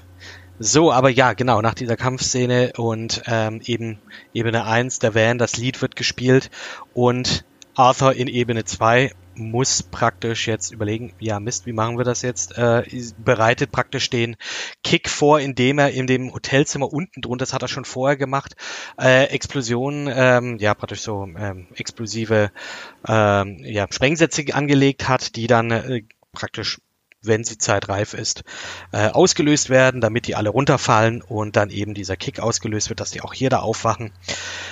Das ist das eine. Und dann kommt, ja, die müssen dann praktisch in dieser Ebene 3 diesen Safe erreichen. Und durch ein Ablenkungsmanöver von dem Eames, der dann praktisch da, der, der verschafft den so ein bisschen Zeit für den Saito und für den, äh, für den Fischer, dass die praktisch sich da reinschleichen können, diesen, diesen Safe erreichen ähm, das kriegen sie auch ganz gut hin. Aber bevor er den Safe öffnen kann, das ist praktisch ein riesiger Tresorraum, wie man das von einer äh, futuristischen Bank vielleicht kennen würde, äh, erscheint Mel und erschießt den Fischer. Und Cobb kann nichts dagegen tun. Er ist zwar mit einem Scharfschützengewehr da mit am Start, aber er traut sich nicht, sie anzuschießen. Und deswegen schafft es Mel hier als Projektion ähm, das zu sabotieren und eben den Fischer zu töten. Ähm, der Cop erschießt sie dann trotzdem, aber eben Damage ist dann, äh, er ist praktisch jetzt hier raus. Jetzt muss, ist die Frage, der erste Kick, den verpassen die nämlich. Das ist praktisch in der ersten Ebene, muss man auch noch dazu sagen. In der ersten Ebene ist das so, die wollen natürlich den Kick da hier auslösen und das machen sie, indem sie praktisch von einer Brücke fallen oder von einer Brücke mit dem Van runterfahren. Und wenn er an der, praktisch an diese Absperrung der Brücke dran geht, das ist der erste Kick, den verpassen die allerdings. Das hören die, es wird eine Vavinele ausgelöst, das passiert auch alles noch ein bisschen vorher. Sorry, da habe ich ein bisschen äh, vorgegriffen, storymäßig. Ähm, spricht aber auch hier wieder dafür, dass das einfach super, super komplex ist. Ja. Äh, und da einfach durchzusteigen und vor allem für mich jetzt, wie gesagt, den Film zum ersten Mal seit Ewigkeiten wieder gesehen und dann auch nur einmal, äh, ja, ist ein bisschen tricky. Aber ähm, ja, ihr könnt den Film ja nebenher auch nochmal anschauen, von dem her, das passt dann auch. äh, ja, auf jeden Fall, sie, sie schaffen das nicht. Und äh, die Ariadne kommt auf die Idee, die kommen da praktisch hin, sagen so, okay, fuck, was machen wir jetzt? Äh, erstens, sie benutzen, wenn das, wenn der Van in der ersten Ebene im Wasser aufkommt, benutzen sie den Aufschlag als zweiten Kick, praktisch als Backup. Das bedeutet aber in der Ebene 2, dass alles, weil die im freien Fall sich gerade befinden. In der ersten Ebene gibt's keine Schwerkraft. Deswegen muss hier der Arthur praktisch da irgendwie äh, das hinkriegen, dass die äh, dort einen Kick-up bekommen. Kommen wir aber gleich dazu. Und in der Ebene 3 müssen sie jetzt halt, äh, hatten sie die Idee, die Ariadne, wir können noch mal tiefer gehen. Wir können in den Limbus gehen, wo jetzt eben der Fischer äh, jetzt gelandet ist, weil er ist eben im Traum gestorben. Und äh, eben auch hier wieder, Betäubungsmittel ist viel zu stark, deswegen wacht er jetzt auch hier in dieser Ebene nicht auf. Er ist jetzt im Limbus. Wir können da reingehen, wir können ihn da rausholen. Geht das? Vielleicht geht's. Cobb meint ja, es geht dann vielleicht doch, äh, weil er schon mal dort war. Und da kam das eben raus, dass er eben äh, eben schon in diesem Limbus war mit der Mel diese 50 Jahre und äh, er hat es aber geschafft und die Mel eben nicht. Und dann sagen sie, okay, wie machen wir das dann mit dem Kick für den Fischer hier in der echten, in, in der dritten Ebene? Ja, wir hauen Defibrillator ran und äh, dadurch beleben wir ihn dann wieder. Ja, dann äh, gehen sie eine Ebene tiefer. Also in den Limbus. Und Eames und Saito bleiben zurück, um praktisch den Fischer wiederzubeleben, um ihm da den Kick zu geben äh, und dann eben auch, dass wenn der Fischer aufwacht oder wenn er dann wiederbelebt wird, dass er diesen Safe öffnen kann. Und das war alles, was ich mir dazu aufgeschrieben habe. Deswegen fände ich das super, wenn der Marco dann jetzt hier weitermachen könnte, ähm, weil ich äh, ich habe da jetzt tatsächlich gar nicht mehr durchgeblickt auf den ersten Blick. Alles gut. Genau, der Cobb und äh, Ariadne wachen dann äh, sozusagen im Limbus auf. Äh, sie werden wie in, der ersten Szene des Films an den Strand gespült und begeben sich in diese erschaffene Welt. Ne? Wir sehen zum ersten Mal so diese, sehen wir jetzt live, diese erschaffene Welt von äh, Cobb und seiner Frau Merle. Allerdings ist sie ja seit Jahren nicht mehr bewohnt, weshalb sie jetzt auch so am Zerfallen ist und Cobb erinnert sich halt an Ecken. Ne? Wir sind, es soll sich ja auch nicht daran erinnert werden, Deswegen soll, ist es ja, besteht auch die große Hürde dieser Architekten, sag ich mal, eigene Gebilde, eigene Gebäude zu entwerfen, damit sich die Träumenden nicht an irgendwas erinnern, um so, äh, sag ich mal, die Realität und den Traum nicht miteinander zu verschmelzen oder, oder nicht mehr zu wissen, was ist was. Mhm. Und so erinnert sich halt Cobb äh, an, an Momente mit seiner Familie und findet relativ zeitig seine alte Gegend, wo sie mit wo er mit Mel gelebt hat. Ja, er zeigt Ariadne die Häuser, wo sie gelebt haben, äh, wo sie wechselnd auch gelebt haben. Und relativ schnell treffen sie auch auf Mel, die Fischer sozusagen gefangen hält. Ja. Und hier kommt so diese, dieser große, für mich hat es jetzt auch ein zweites Mal funktioniert oder ein fünftes Mal, mhm. dieser What the fuck Moment, äh, Cop beichtet, wie er überhaupt auf diese Idee kommt, äh, dass eine Inception funktioniert. Denn er hat äh, seiner Frau Mel eine bei, eine, bei seiner Frau Mel eine Inception durchgeführt. Denn sie wollte ja ursprünglich nicht mehr aus den Limbus heraus, hat genau, sie wollte ursprünglich nicht mehr aus den Limbus heraus und hat den Limbus für ihre Realität gehalten, mhm. denn sie hatte dort auch alles. Sie hatte sozusagen Erinnerungen äh, geschaffen, auch die Erinnerung an ihre Kinder geschaffen. Äh, für sie war das die Realität und Kopp hat ihr sozusagen diesen Gedanken eingepflanzt, dass ihre Realität, in der sie jetzt gerade lebt, nicht real ist. Ja, das ging ja sogar, das ging ja so weit, dass eben die Mel das akzeptiert hat, dass der Limbus ihre Realität ist und den genau. Totem, genau. der ja der Kreisel für sie, also ihr Totem war der Kreisel und den hat sie da praktisch weggeschlossen, äh, also wortwörtlich sozusagen in ihr im Haus in einem Safe auch hier wieder drin. Und der Kopf wird ja dann auch nochmal, äh, erzählt dann auch nochmal, dass er aktiv da jetzt danach gesucht hat sozusagen äh, und dann diese Idee dann eingepflanzt hat ähm, in Form dieses, dass der Kreisel sich nach wie vor dreht, ähm, unendlich, dass eben diese Welt nicht die echte ist und niemals sein wird. Genau, und äh, daraufhin haben sie sich entschlossen, aus dem Limbus äh, wieder hochzusteigen in die Realität und haben sich von einem Zug überrollen lassen, sozusagen sich äh, selber den Kick aus dem Limbus gegeben und sind wieder in die Realität gekommen. Doch äh, Kopf wurde auch schnell klar, dass äh, dieser Gedanke auch in der Realität in Mel gewachsen ist und sie auch die Realität nicht für real gehalten hat. Und so, ja, äh, keimte dieser Samen immer weiter auf und äh, Mel hat den Entschluss getroffen, sich selber umzubringen um wieder zurück in, in ihre Realität zu kommen. Ja, das äh, war dann wiederum Auslöser jetzt in dem Limbus, äh, dass seine Frau Mel, beziehungsweise seine, seine Projektion, die er hat von Mel, auf ihn losgehen wollte, sehr hysterisch war, woraufhin äh, Ariadne sie äh, kompromisslos einfach abgeknallt hat. Mhm. Das kann man einfach mal so sagen. ähm, ja, und sie haben Fischer und sind dann, Ariadne und Fischer sind dann halt wieder zurück in Ebene 3, wo, wo äh, dann Tom Hardy ihn sozusagen ja auch mit einem Def Defibrillator dann wiederbelebt hat. Und Cobb hat sich freiwillig dazu entschlossen, im Ilus äh, zu bleiben und halt äh, Sato zu suchen. Was ich hier tatsächlich nicht verstanden habe, ist, er wird wiederum an den Strand angespült. Mhm. Das, äh, Gut, ich habe das so verstanden, dass das Gebäude, in dem er drin ist, dass es vielleicht einfach alles kaputt gegangen ist, weil die Welt hat ja gerade angefangen, sich so ein bisschen äh, zu ja, aufzulösen, kann man nicht sagen, aber alles ist ja irgendwie eingestürzt, ja, ja, habe ich irgendwie wohl, wohl erklärt. Dass er dadurch dann wieder in den Ozean oder ans Meer hm. oder was auch immer gekommen ist. auf, auf jeden Fall äh, wacht er wieder am, am Strand auf. Währenddessen äh, passiert halt in allen drei Ebenen auch immer wieder was. Dieser, dieser Kick sozusagen wird komplett vorbereitet.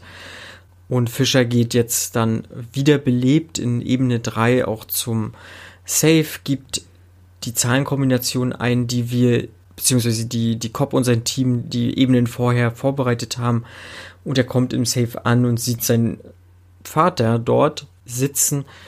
Und der Gedanke wurde sozusagen in ihn gepflanzt. Ja, er, sein Vater ist nicht enttäuscht auf ihn gewesen. Sein Vater mutet ihn vielmehr zu, auf eigenen Beinen zu stehen.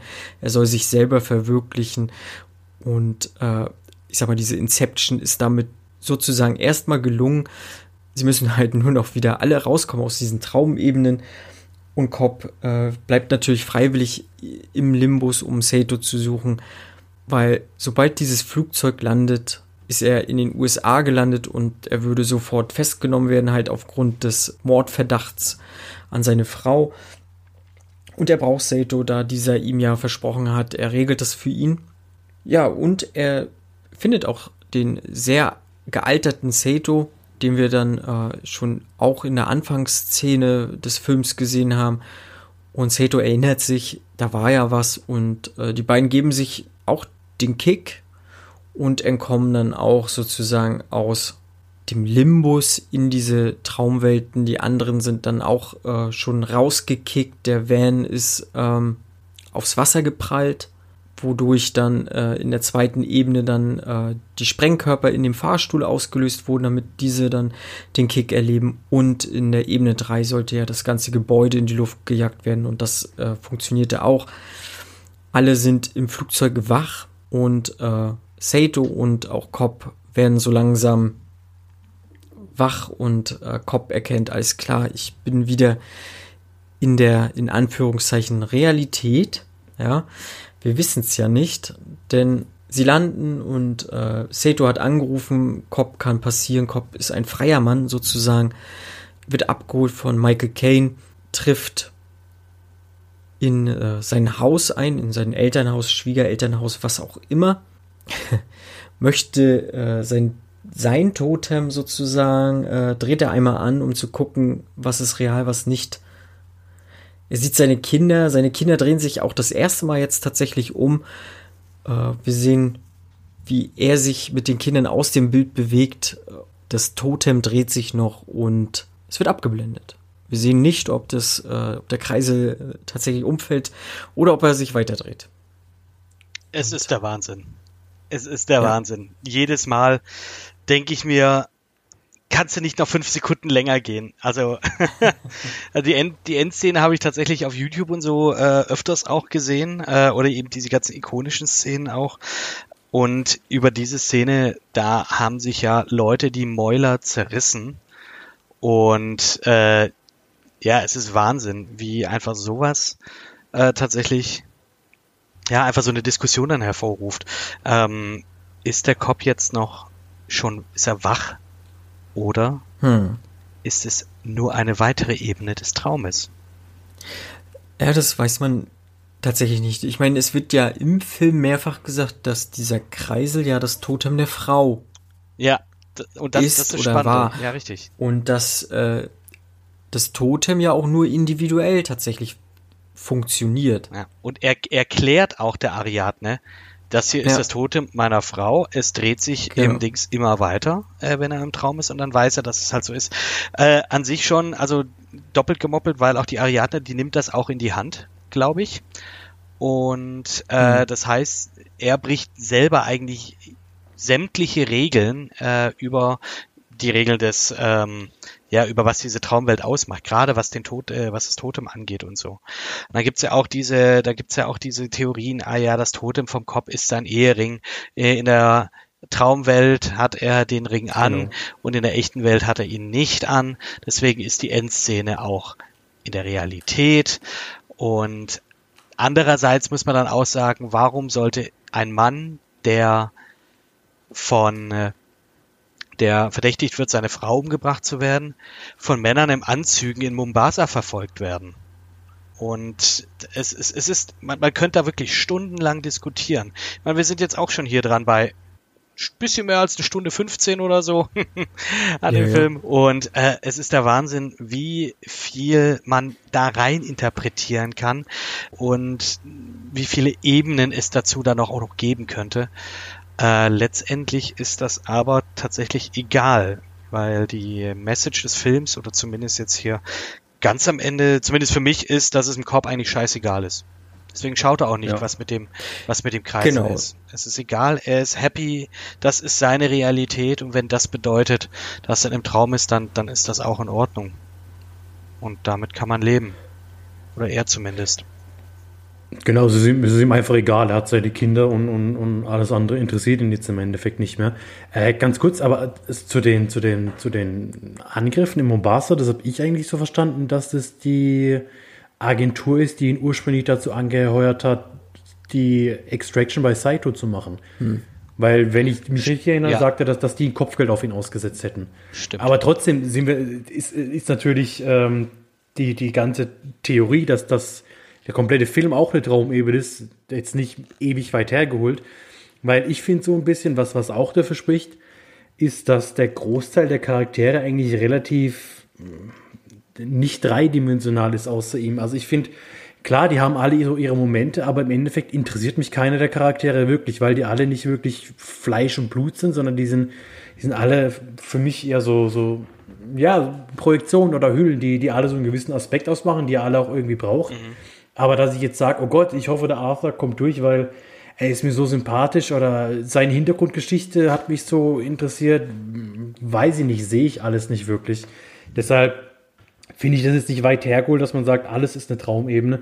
Finde auch die Theorie zum Beispiel ganz spannend, dass man sagt, okay, dass, dass, dass er tatsächlich immer noch von da aus gefangen ist, als Maul sich quasi aus diesem Fenster gestürzt hat, dass sie es geschafft hat, in die Realität zurückzukommen und dass sie quasi probiert, mit Hilfe von einer Inception, Extraction oder was auch immer, ihn wieder da rauszuholen. Dadurch, dass sie immer wieder auftaucht, sie eigentlich in der realen Welt lebt und Cobb im Endeffekt immer noch am Träumen ist und sie probiert ihn rauszuholen. Also Ja. es, ich meine, es, es gibt keine klare Antwort. Also, und, und das ist ja auch das Gute. Und sonst wird ja wahrscheinlich auch nicht so viel über den Film geredet werden, wenn man es einfach, wenn der Kreisel umgefallen wäre. Ja, dann hätten alle gesagt, ja, oh, okay. Dann, und ich glaube, dann hätte der Film auch so nie diesen Kultstatus erreicht. Ja, vor allem auch so dieses, auch dass der, der wobbelt ja schon so ein bisschen, der, der, der, der bewegt sich Ja. schon so, es, es kommt, es kommt, aber dann, und, und wie gesagt, ich, ich wünsche mir einfach so sehr, einfach nochmal, lauf doch einfach nochmal fünf Sekunden länger. Wobei ich jetzt auch schon irgendwie jetzt gehört habe, dass tatsächlich ähm, wohl Michael Caine erzählt Ja, haben, so, also er hat erzählt, dass äh, Christopher Nolan äh, gemeint hatte, Ach so. ja, hier, äh, alle Szenen, die du spiel, mitspielst, ist in der echten Welt. Andererseits muss man auch sagen, dass äh, auch hier bei ähm, dass in den Drehbüchern bei Star Wars äh, das Imperium schlägt zurück auch drin stand äh, No, I killed your father und ähm, nur zwei oder drei Leute wussten, dass es eigentlich nicht so heißt, sondern anders. Äh, deswegen, das kann man auch jetzt hier nur so mit einer Prise Salz nehmen, äh, sozusagen. Das äh, muss man nicht unbedingt ernst nehmen. Ähm, aber auch hier wieder, wer, ich sag jetzt mal, wer wirklich versucht, da äh, auf Teufel komm raus eine Antwort zu finden, ob ja oder nein, ähm, da ist so ein bisschen die Message des Films verloren. Ja, ich find's aber mega spannend. Ähm, ich bin damals auch aus dem Kino gegangen, hab so, boah, krass, äh, meine ganze Weltordnung ist hier gerade komplett aus, auseinandergefallen oder wurde in Frage gestellt. Ähm, nein, so schlimm nicht, aber es war schon so, so, so, schon, ist schon ein sehr impulsantes Ende und es ist ein Ende, wo ich sag, äh, der Nolan, der hat Cojones. So. Also das ist ein Ende, was du nicht einfach mal so bringen kannst. Weil ist ja auch so, wie er letztlich gesagt hat, die, die häufigste Frage, die ihm zu Inception gestellt wurde, war, fällt der Kreisel um oder nicht? So, Klar. Ne? Und ist ja auch berechtigte Frage. Also ich, wenn ich ihn sehen würde und du darfst mir eine Frage stellen und ich beantworte sie 100 Pro, das wäre es wahrscheinlich diese eine Frage, äh, wie er sich das gedacht hat. Aber ja, nee, für mich war das so, so, so mindblowing, was damals da passiert ist mit dem Film.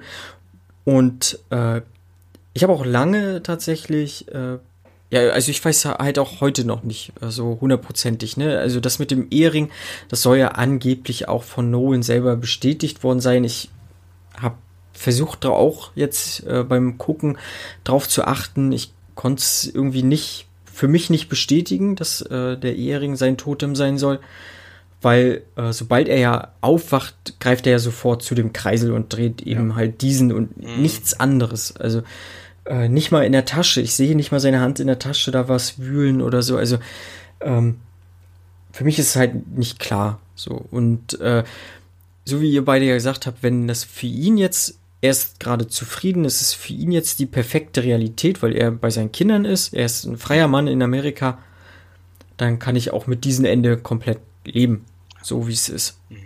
Es gibt ja auch hier, äh, weil jetzt sind wir schon dabei, jetzt reden wir schon drüber, ähm, die einfache auch so die Theorie, dass Mel der Totem von Cops ist, äh, vom Cop ist. Äh, weil wenn die, die taucht immer wieder auf und im Prinzip heißt es auch, ja, er weiß, dass sie tot ist. Das heißt, er muss träumen, wenn sie da auch da ist.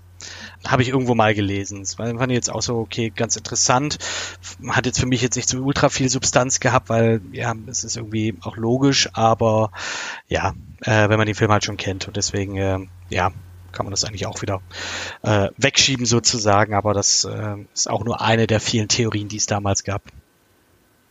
Findet ihr, dass Leo eine Oscar-Nominierung verdient hätte für den Film?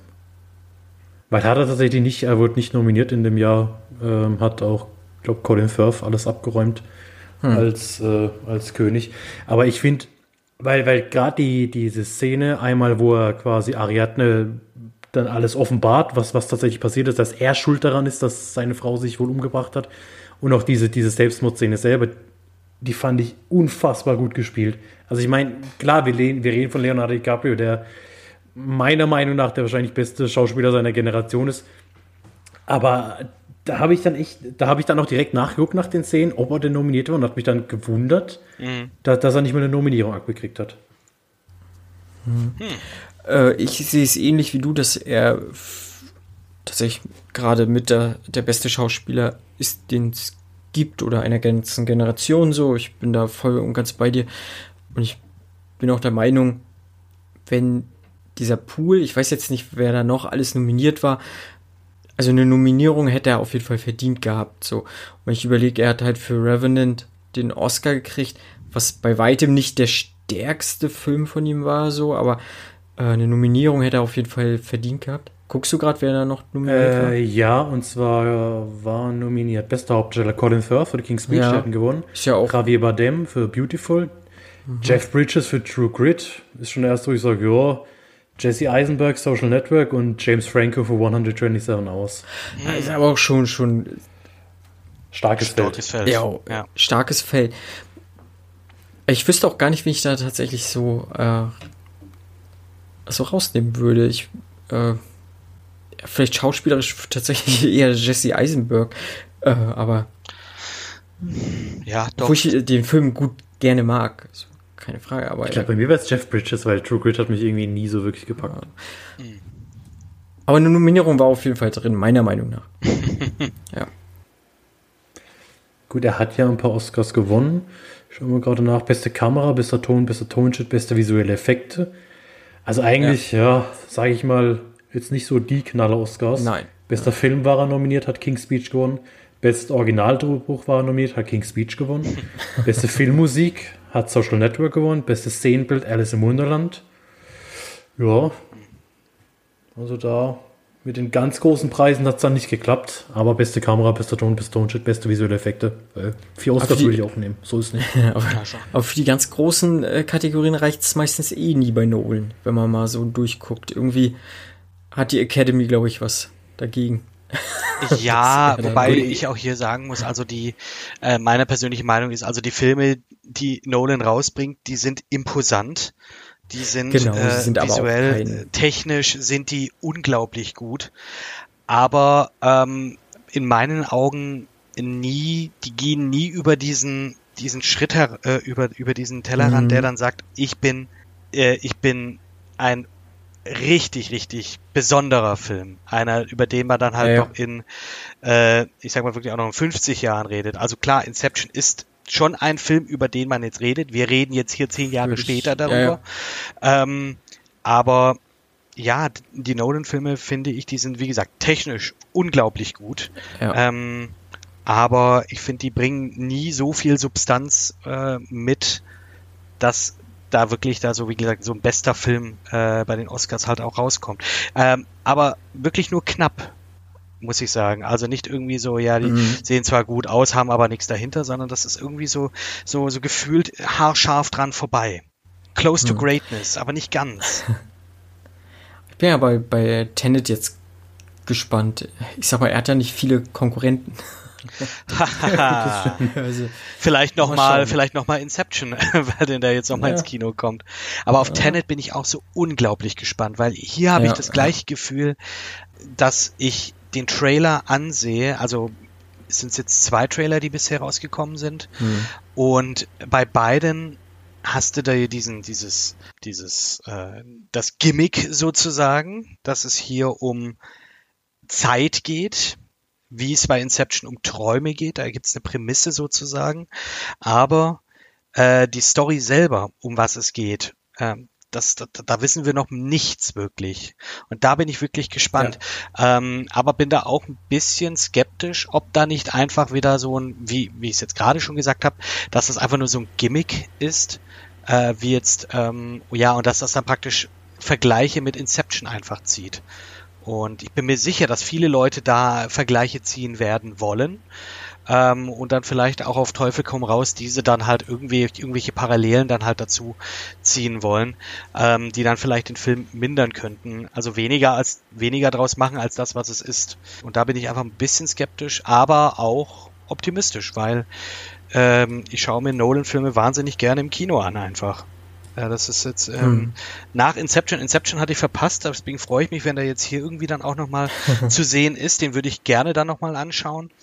Aber äh, ja, seitdem, also Dark Knight hatte ich noch im Kino gesehen, aber danach wirklich äh, jeden äh, Nolan-Film dann im Kino, weil ähm, das einer der wenigen Regisseure ist, bei denen ich jetzt da sagen kann, okay, für genau diese Art Filme ist das Kino gemacht.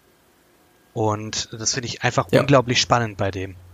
Ja, sehe ich ganz genauso. Also, und das sieht ja äh, Nolan ja tatsächlich auch so, ne? Also er sagt ja, seine Filme sind fürs Kino, er möchte diese Filme halt eben nicht VOD bringen oder so.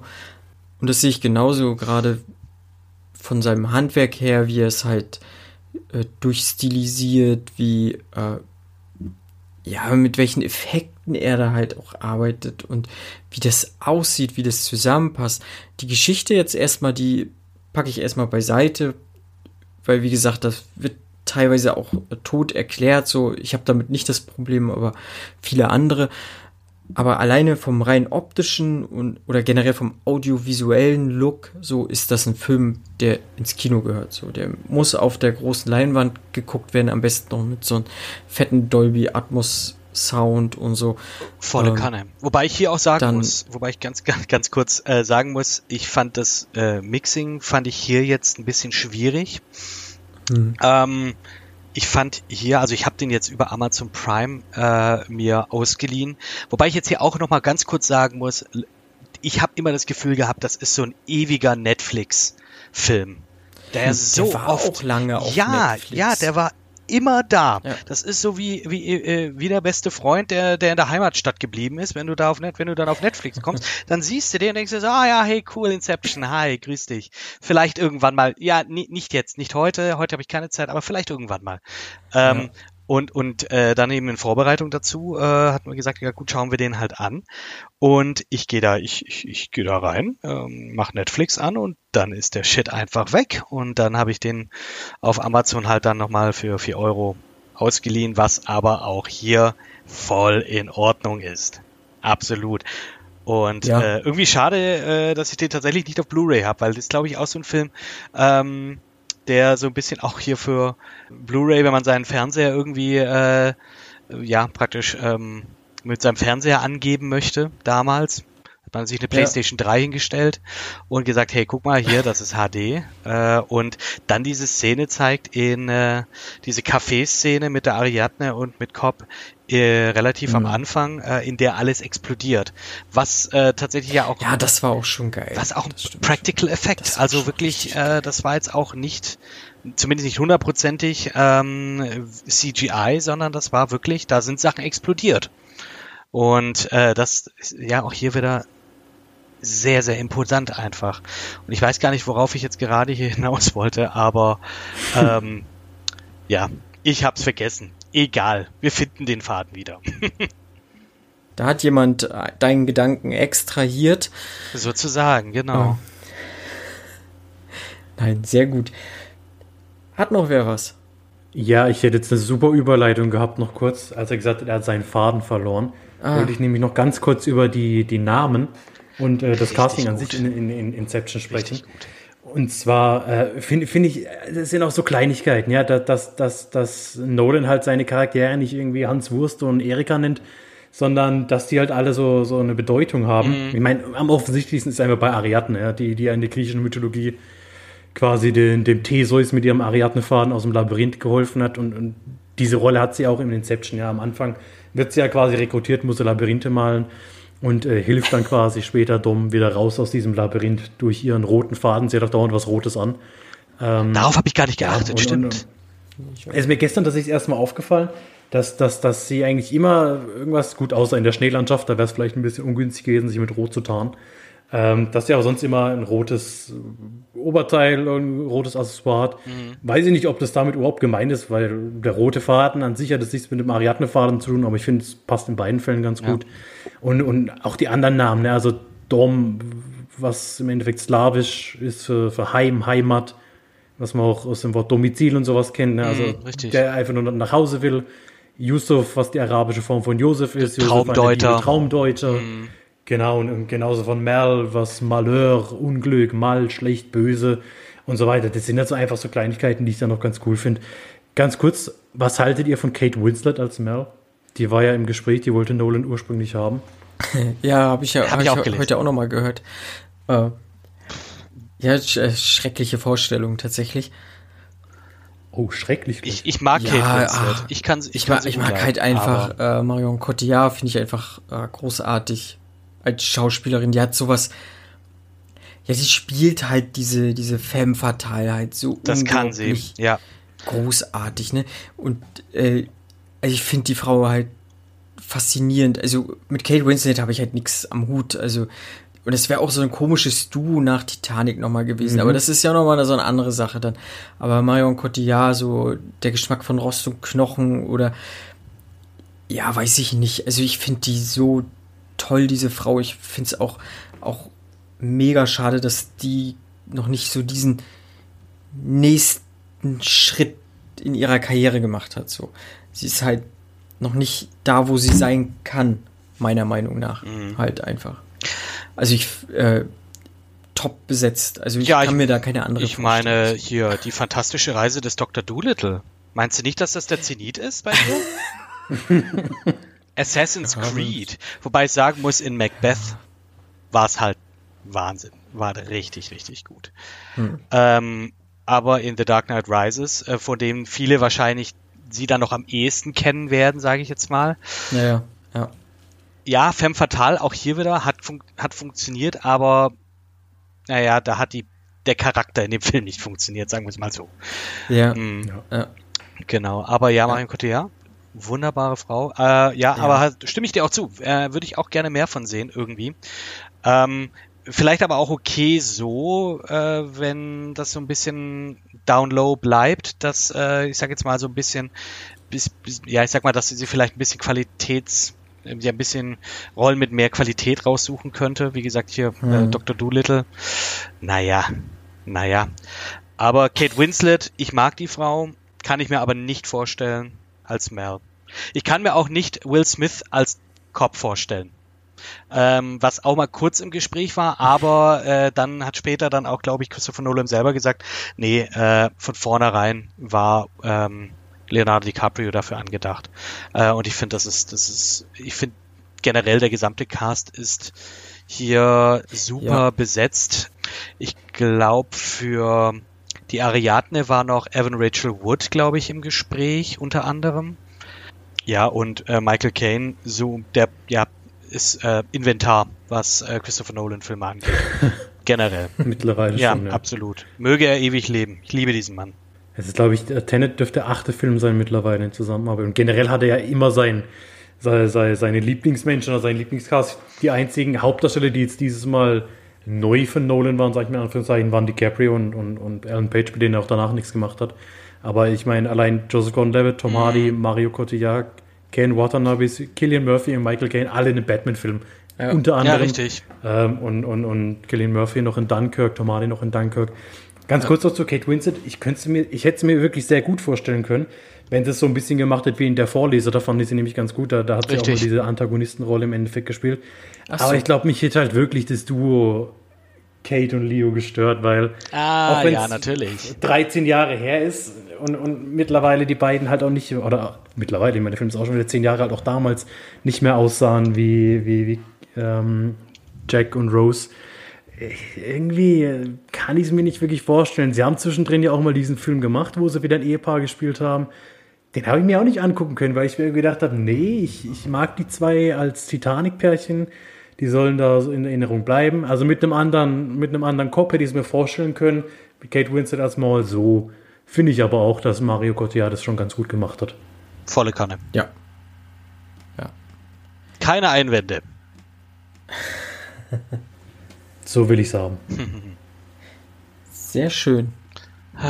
Ja, aber äh, tatsächlich, äh, als gestern der Abspann dann lief, wobei ich auch sagen muss, hier äh, fand ich irgendwie schade, irgendwie die Musik hat mich da am Ende, ähm, nachdem praktisch dieses, äh, dieses Geräusch, das, ähm, das praktisch Hans Zimmer da noch eingebaut hat, als das, äh, als der Kreisel sich so kurz angefangen hat, so, so ein bisschen zu, zu bewegen, dieses rückwärts abgespielt, dieses und dann Stopp.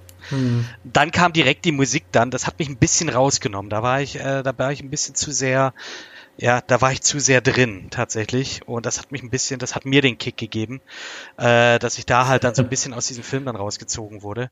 Ich hätte gerne was ruhigeres gehabt. Aber äh, wie gesagt, auch für mich ja Hans Zimmer auch musikalisch äh, hier voll auf den Plan gerufen äh, für mich. Und ähm, ja, ich fand dieses, dieses industrielle, was er damit rein, äh, was er damit drin hatte, ähm, und dann auch dann, ja, dass du dieses, dieses Time-Theme auch immer mal wieder, dieses Leitmotiv in dem Film Ja. dann auch immer wieder hattest. Das fand ich ganz schön, weil das dann einen auch so ein bisschen dann, äh, ja, so ein bisschen, ja, das hat so ein bisschen einen dann auch geerdet, äh, was auch ein Leitmotiv machen soll. Es soll ja eine Verbindung herstellen zwischen dem, äh, äh, was passiert ist, was du auf dem Bildschirm siehst, und auch dem Zuschauer, der praktisch das schon kennt, was da passiert ist, äh, oder der, der das, ja, der praktisch dann durch das Leitmotiv halt weiß, okay, eine emotionale Reaktion Mhm. muss hier hervorgerufen werden. Das finde ich ist ein sehr schönes Theme, ist ein sehr ikonisches Theme und ja, da äh, muss ich auch sagen, also das hat, äh, hat, er, hat er Hans gut gemacht. Auf jeden Fall. Es gibt definitiv schlechtere Soundtracks von ihm. Sowieso. Ja. Sowieso. Und äh, ja, gerade in dem mittleren High, also in dem Heist, so, wo, ne, wo wir uns in den Traumebenen da, habe ich ja schon mal gesagt, er peitscht uns äh, so richtig äh, durch diesen Heist durch mit seinem Score und hat schon hat funktioniert bei mir, dass ich äh, wieder ja sehr angespannt war und sehr mitgefiebert habe. Also das kriegt er schon hin, dass das äh, mit mitträgt. So sein Score trägt diesen Film definitiv mit. So und äh, mein abschließendes Fazit würde ich jetzt mal sagen, ich finde den Film auch na, nach zehn Jahren immer noch äh, audiovisuell ein, ein Brett. Ich mag die Geschichte, ich mag die Schauspieler, ich äh, finde diesen Film immer noch großartig. Ich kann kritische Stimmen durchaus nachvollziehen. Für mich ergibt es aber alles einen rundum sehr gelungenen Film. Sehr gut Und ich gealtert. freue mich auf. Ja, ja, ja. Genau. Ach, willst du dein Fazit nochmal? Oder soll ich? Mein, Fa nee, nee, mein Fazit ist, äh, ja, ich stimme dem genauso zu. Das ist einfach, äh, einfach hier wieder ähm, einfach ein guter Film. Es ist ein sehr, sehr, sehr, finde ich, in meinen Augen guter Film. Es ist ein Film, den kannst du nicht nebenher ähm, irgendwie, während du jetzt noch zockst, äh, sowieso nicht. Nee. Ähm, aber auch nicht, da, da musst du eigentlich, du musst das Handy auch weglegen. Also du musst da eigentlich dranbleiben.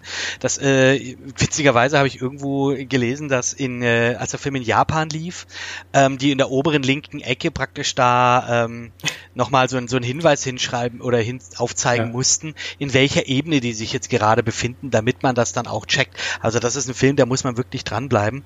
Und irgendwie bin ich, finde ich es auch mega cool, dass ich da tatsächlich so lange gebraucht habe, um den wieder anzuschauen. Ähm, weil das ist so ein Film irgendwie, also der lädt einerseits zum nochmal anschauen ein, um da nochmal diese Details zu erkennen. Andererseits ist das auch ein Film, der in die Kategorie für mich fällt, ich wünschte, ich könnte vergessen, was da war, damit ich ihn nochmal sehen kann. Äh, weil das eben einfach so ein Brett ist. Genau, also er hat auf jeden Fall meiner Meinung nach auch diesen äh, Rewatch-Value, wie wir Franzosen gerne sagen, dass man sich einfach zehnmal den Film angucken kann und immer noch irgendwelche Details feststellt oder gerade dann mit dem Hintergedanken, okay, ich achte jetzt mal auf den Ehering, ich achte jetzt mal auf das, ich achte jetzt mal darauf. Ja, Mhm. ja.